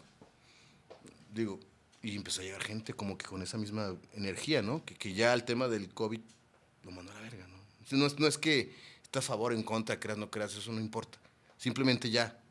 De Lo hecho, sacas, de- lo de sacas hecho- de tu programa mental, que no lo puedes sacar del todo, pero quedó como en el de nivel de importancia el 10. O sea, primero vamos a crear, a comer, a pasarla bien, a hacer cosas. Sí, mm, A socializar normal, a también. socializar, a estar bien, ¿no? Y ya así el COVID, ya como que, bueno, nadie, ya nadie ni hablaba de eso, ¿no? Entonces la gente llegaba a hacer rolas, a grabar, a producir, a hacer videos, a hacer talleres. Y el, ese tema Y pues, el, como y el que quedó estudio, y el relegado y, estudio estuvo activo, estuvo, Estuvo muy activo floreciendo. floreciendo. Justo en la pandemia, como que se volvió un refugio de, de gente que optó Que quería seguir. por crear y por dejar de, por no alimentar esta psicosis que más para mí es una psicosis. Claro que es real, ¿no? Yo, nosotros, yo me enfermé de eso y me curé y conozco gente que murió, o sea, le tengo respeto a eso, pero no, no estoy de acuerdo en que el miedo se vuelva virtud y que el- los buenos ciudadanos son los que están más, más asustados, güey. ¿Qué, qué pasa, güey? Todo se volteó, todo se torció. Entonces, más bien nos dedicamos a hacer lo que, porque la vida es corta. Sí, a- lo- a- lo- a crear, lo que a nos gusta, proponer, güey. a producir, a, ¿sabes? Hacer y más en este gusta. momento que era más necesario como tener una, una salida. Y en este caso fue el arte, la música, y, y eso nos hizo fuertes y hizo reunir gente como en esa frecuencia. y afortunadamente pues el proyecto sobrevivió, porque obviamente en- cuando llegó la pandemia yo dije, voy a tener que cerrar. O sea, me, me agüité muchísimo porque pues ya dos años de mucho trabajo, mucha inversión, mucho... Dije, no, pues ya valió madre. Fue mi primera reacción. Y afortunadamente pude como tener este cambio de chip. Sí, no, güey. O sea, obviamente mucha gente que piensa como yo. Y no, no me consideré irresponsable ni nada. Simplemente dije, bueno, yo me voy a dedicar mis energías. Si es porque, te repito, yo sentí una sensación apocalíptica. Yo creo que todos, ¿no? Como que ya vaya verga. Entonces, si la vida es corta, pues vamos a dedicarnos a hacer lo que nos gusta, güey. Y a crear Sí, y sí, producir sí. música y pff, Yo creo que esa es una se lección. acercó gente así. que dejó todo esto, ¿no? O sea- Chidísimo, chidísimo. Creo que esa fue una de las lecciones, güey, que dejó todo este, todo este rollo. Porque incluso hablar de, del- del virus y de eso, o sea, YouTube ya ni te deja, güey. O sea, también ahorita, ahorita está todo así bien raro, pero, pero creo que una, una lección que, que dejó, güey, es que el tiempo es corto y no sabes La vida es frágil, es corta, entonces a gozarla, ¿no? Hay que gozarle, hay que hacer lo que nos gusta, creo que... Y pues, güey, ¿qué, qué mejor puedes darle tú a los demás, güey, que compartir algo que te gusta, güey, ¿no? No, y es más sano, ¿no? Y hablando de salud, pues necesitamos estar mentalmente bien. Yo creo que no está subestimado la relación entre la mente y el cuerpo.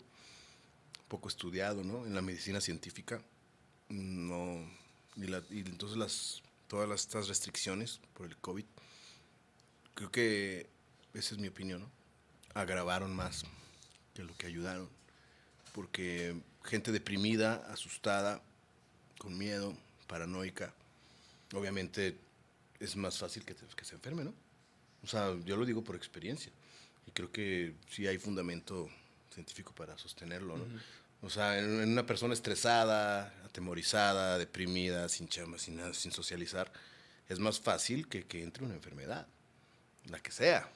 Y, y eso pasó a nivel masivo, por primera vez en, bueno, en, mi- en mis 42 años, nunca había visto algo así. No, pues a, toda, a, toda a todos los que están vivos es la primera vez, güey. O sea, ¿a quién le tocó la pandemia pasada, mamá? No, Y entonces- no había estos medios de comunicación. Tal vez hubo Aparte. pueblos que les pasó, que nunca pasó nada, güey. Ándale, Seguramente gente que ni se enteró, pero ahorita como estamos tan conectados y todo esto, eso también lo volvió más loco, más, más masivo y más... El miedo se propagó más rápido, ¿no? No sé. O sea, no había internet en 1910 o 1920, que fue el otro, ¿no? por ahí. Hace 100 años no había... O sea, yo- seguramente hubo pueblos enteros, ciudades enteras que... Sí, no que ni cuenta, nada. güey. De Sí, aquí nadie se sí. escapó. Y la, la, la, la pandemia mental, que, nada, que no se habla, es la más cabrona. O sea, No, güey, mucha, o sea, como que se aceleró muchas cosas, güey, ¿no? O sea, conozco muchas parejas que valieron madre, güey. sí. Muchas relaciones que valieron madre, pues obviamente muy- muy- hay gente que empezó a hacer otras cosas, que eso también... Y pues total, güey, o sea, como decíamos, güey, yo creo que... O sea, qué chido que el, que, que el centro, que el, que el Ceiba, güey, fue un lugar que estuvo al pie del cañón para la gente que quería seguir haciendo las cosas, güey. Porque hacía mucha falta, güey. No, y te digo, no, no es que estaba lleno de gente, ¿no? Digo, somos- al final somos poquitos, pero fue creciendo y, y trabaja todos los días, entonces... O sea, no es que estamos ahí todos apretados ahí. Sí, no, no, no, claro. Pero claro. bueno, por lo menos nadie tenía miedo, ¿no? O sea, todos estaban asumiendo su pequeño riesgo, pero ni siquiera pensando en eso, ¿no? Estábamos pensando en hacer rolas, en hacer videos, en hacer live sessions. O sea, en todo menos estar pensando en eso porque ya se volvía el tema de todo el tiempo, de todo el día. Sí, pues pinche bajón, de hablar, hablar de, hueva, de eso y luego. Y, to- y sí, güey. O sea, entonces estábamos en otra. Pues como decidimos conscientemente enfocar la atención y la energía en otra cosa que no fuera eso, porque la neta te persigue en todos lados, ¿no? Y ahí era como que aquí no hablamos de esto, aquí haz de cuenta que vamos a hacer lo que sabemos hacer. Y hacerlo de la mejor manera y crear. Y entonces se respira otro ambiente. Ya entrar era como que, güey, aquí pues están en otra pinche realidad, ¿no? Como, que, como, si no hubiera pasado nada. Y hay gente que sí nos juzgó como de irresponsables, la chingada, pero bueno, la realidad A tampoco nosotros es que también, estamos así güey. como A nosotros también ¿no? con el podcast porque, sobre todo cuando estaba, o sea, cuando recién empezó todo este rollo, lo empezamos a hacer remoto y luego ya nos pasamos para acá. Y luego este, y pues, y la neta es que casi nunca usamos cubrebocas, güey. Porque, pues, güey, porque la neta, los, el contenido, pues, que yo vi, tanto de, de lo que sea, que traían cubrebocas y así, güey, pues, no mames, no, no ves nada, o sea, no ves expresiones, no ves... Siento yo que es como, casi, casi como, como escucharlo nada más, güey. Entonces, Simplemente eres un adulto responsable, asumes las consecuencias de lo que haces, ¿no? Así de fácil. O sea, y pues Pues si, Y si yo- decides que sea así, es tu espacio, es tu podcast, tú sabes lo que... No, y, y por ejemplo, hubo invitados que sí traían así como muy, muy cabrón el rollo de, la, de, de cuidarse y, nos, y lo usábamos y chido, güey. O sea, Sí. pero, pero, pero sí, cabrón, la neta es que también nosotros sí nos dijeron de que, que pues, ¿verdad? De que, ¿qué pedo? Ahí no hay, ahí no hay pandemia, ¿o qué? Y ahorita, por ejemplo, ya que todo normal, ¿qué cambió en realidad, güey? O sea, que ya mucha gente se contagió, que están vacunando. ¿Te crees? En realidad, lo, que, lo único que cambió es que la gente ya se hartó, güey. Ya quiere vivir su vida Sí, normal, sí, güey. sí, güey. En O especial sea, los músicos, o sea, cabrón. claro, güey. O sea, no sé. Y de repente, como que unos meses así de mucho miedo en el ambiente, del cual decidimos como nosotros no participar, por lo menos. Ah. Obviamente, y sí, a mí me dio COVID, mucha gente que quiero y que conozco nos dio, y todo bien, tranquilo. Nadie que conozco es muy cercano le dio feo. Conozco gente que murió, y pues, a todo el respeto, no, no, no, no, le estoy restando gravedad al asunto, pero también, también hubo mucha exageración a nivel informativo y mediático, y, y como que hacer del así a mí lo que más me chocó es que hacían del miedo como lo bueno, ¿no? O sea, mientras más cagado de miedo, más chido eras. Ajá. Sí, mejor, mejor. mejor, mejor, no más, mames. Más precavido. Nunca en mi puta vida voy a aceptar eso, ¿no? Prefiero morirme mañana, güey. Pinche A vivir ¿qué pedo con miedo. haciendo unos chingazos allá arriba, el cabrón? Oye, mi Rul, cabrón, pues güey, ya vamos para las pinches dos horas, vamos a pararle porque luego la raza No, nos pues, dice yo- que, nos que está muy mucho. largo y que no sé qué, pinches. No, no es cierto.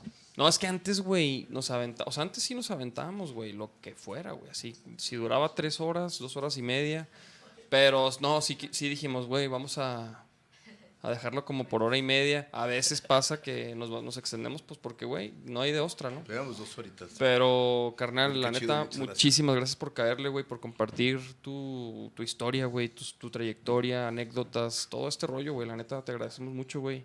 Te admiramos, güey, todo lo que has hecho. Este, y tu centro también, el Ceiba. Aquí están las, bueno, aquí están tus redes. Estamos viendo aquí tus redes. Este, y ahí están las redes del Ceiba también para que toda la gente que quiera hacer contenido, dar, hacer un taller, ahí está el Centro Ceiba, el estudio, y ahí están sus Monte redes. Ahí está también. ¿Y qué pedo con el Montebong entonces? ¿Qué, qué viene, güey? Pues ahí sorpresillas, ¿no? Estábamos ahí cocinando. Sí, sí, quién sí, sí, lo sí podemos esperar sorpresillas. Sí, yo creo que sí. Ya parece que esto se relajó, hablando de, de lo que pasó en 2020 y yo creo que sí. Ya es el momento de, De retomar. reír, de retomarlo, ¿no? A huevo. No, pues, Afortunadamente todos estamos en la ciudad. Parece Pues, que todos tienen ganas. Entonces, a ver qué onda. No, no quiero como que spo- spoilear aquí, pero porque todavía no está como concreto. Estamos justamente platicando. Entonces, este, bueno, espero que cuando ya tenga algo más concreto, poderlo venir aquí a platicar. claro. Aquí lo presentamos y aquí lo escuchamos, nos lo quemamos y. Pero el monte, o sea, ahí está. Es el proyecto de o sea, 20 años, ¿no? Sí, es tu proyecto de Entonces, vida también. am, o sea, vale la pena. Pero bueno, muchas gracias por invitarme. La verdad, la pasé no, re bien. no, no, no, qué, qué, buena chido, plática. Estuvo bien perrísimo también conocerte más, güey. Un poquito hablando de todo, ¿no? Me encanta. ¿no? Sí, sí, qué chido también ese rollo de los psicodélicos. De repente, pues, güey, o sea, no, no, no cualquiera este, lo ha experimentado y, y a lo mejor hay dos que tres ahí en casa que dicen, puta madre, otra vez este güey. Pero, pero bueno, este, pero bueno, gracias por escuchar a todos. Feliz Día del Padre. Este, y mijas, muchas gracias, Livia Marifera, aquí en los controles. Nos vemos el próximo lunes a las 8, el Sonido de la Calle Podcast. Wow. Se lo saben, vámonos. Chido.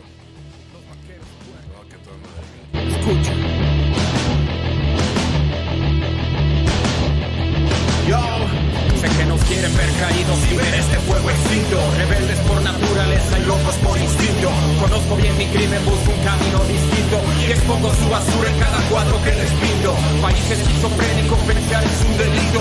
Y el fruto de nuestro sudor engorda algún político. El panorama es crítico y no dejo de soñar Con otra alternativa que abusar para triunfar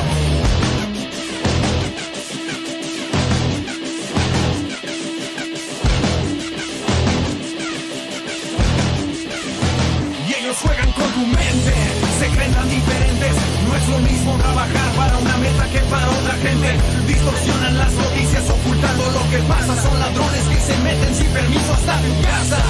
Que no ves que esto es así. La policía sin argumentos te detiene. Eres sospechoso por vestirte diferente. Estamos ya cansados de dar siempre una explicación.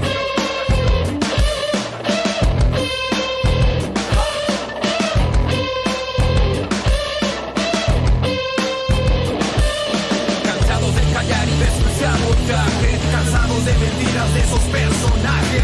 Sigue dejando mal, es un sabotaje. Es tiempo de prepararles un sabotaje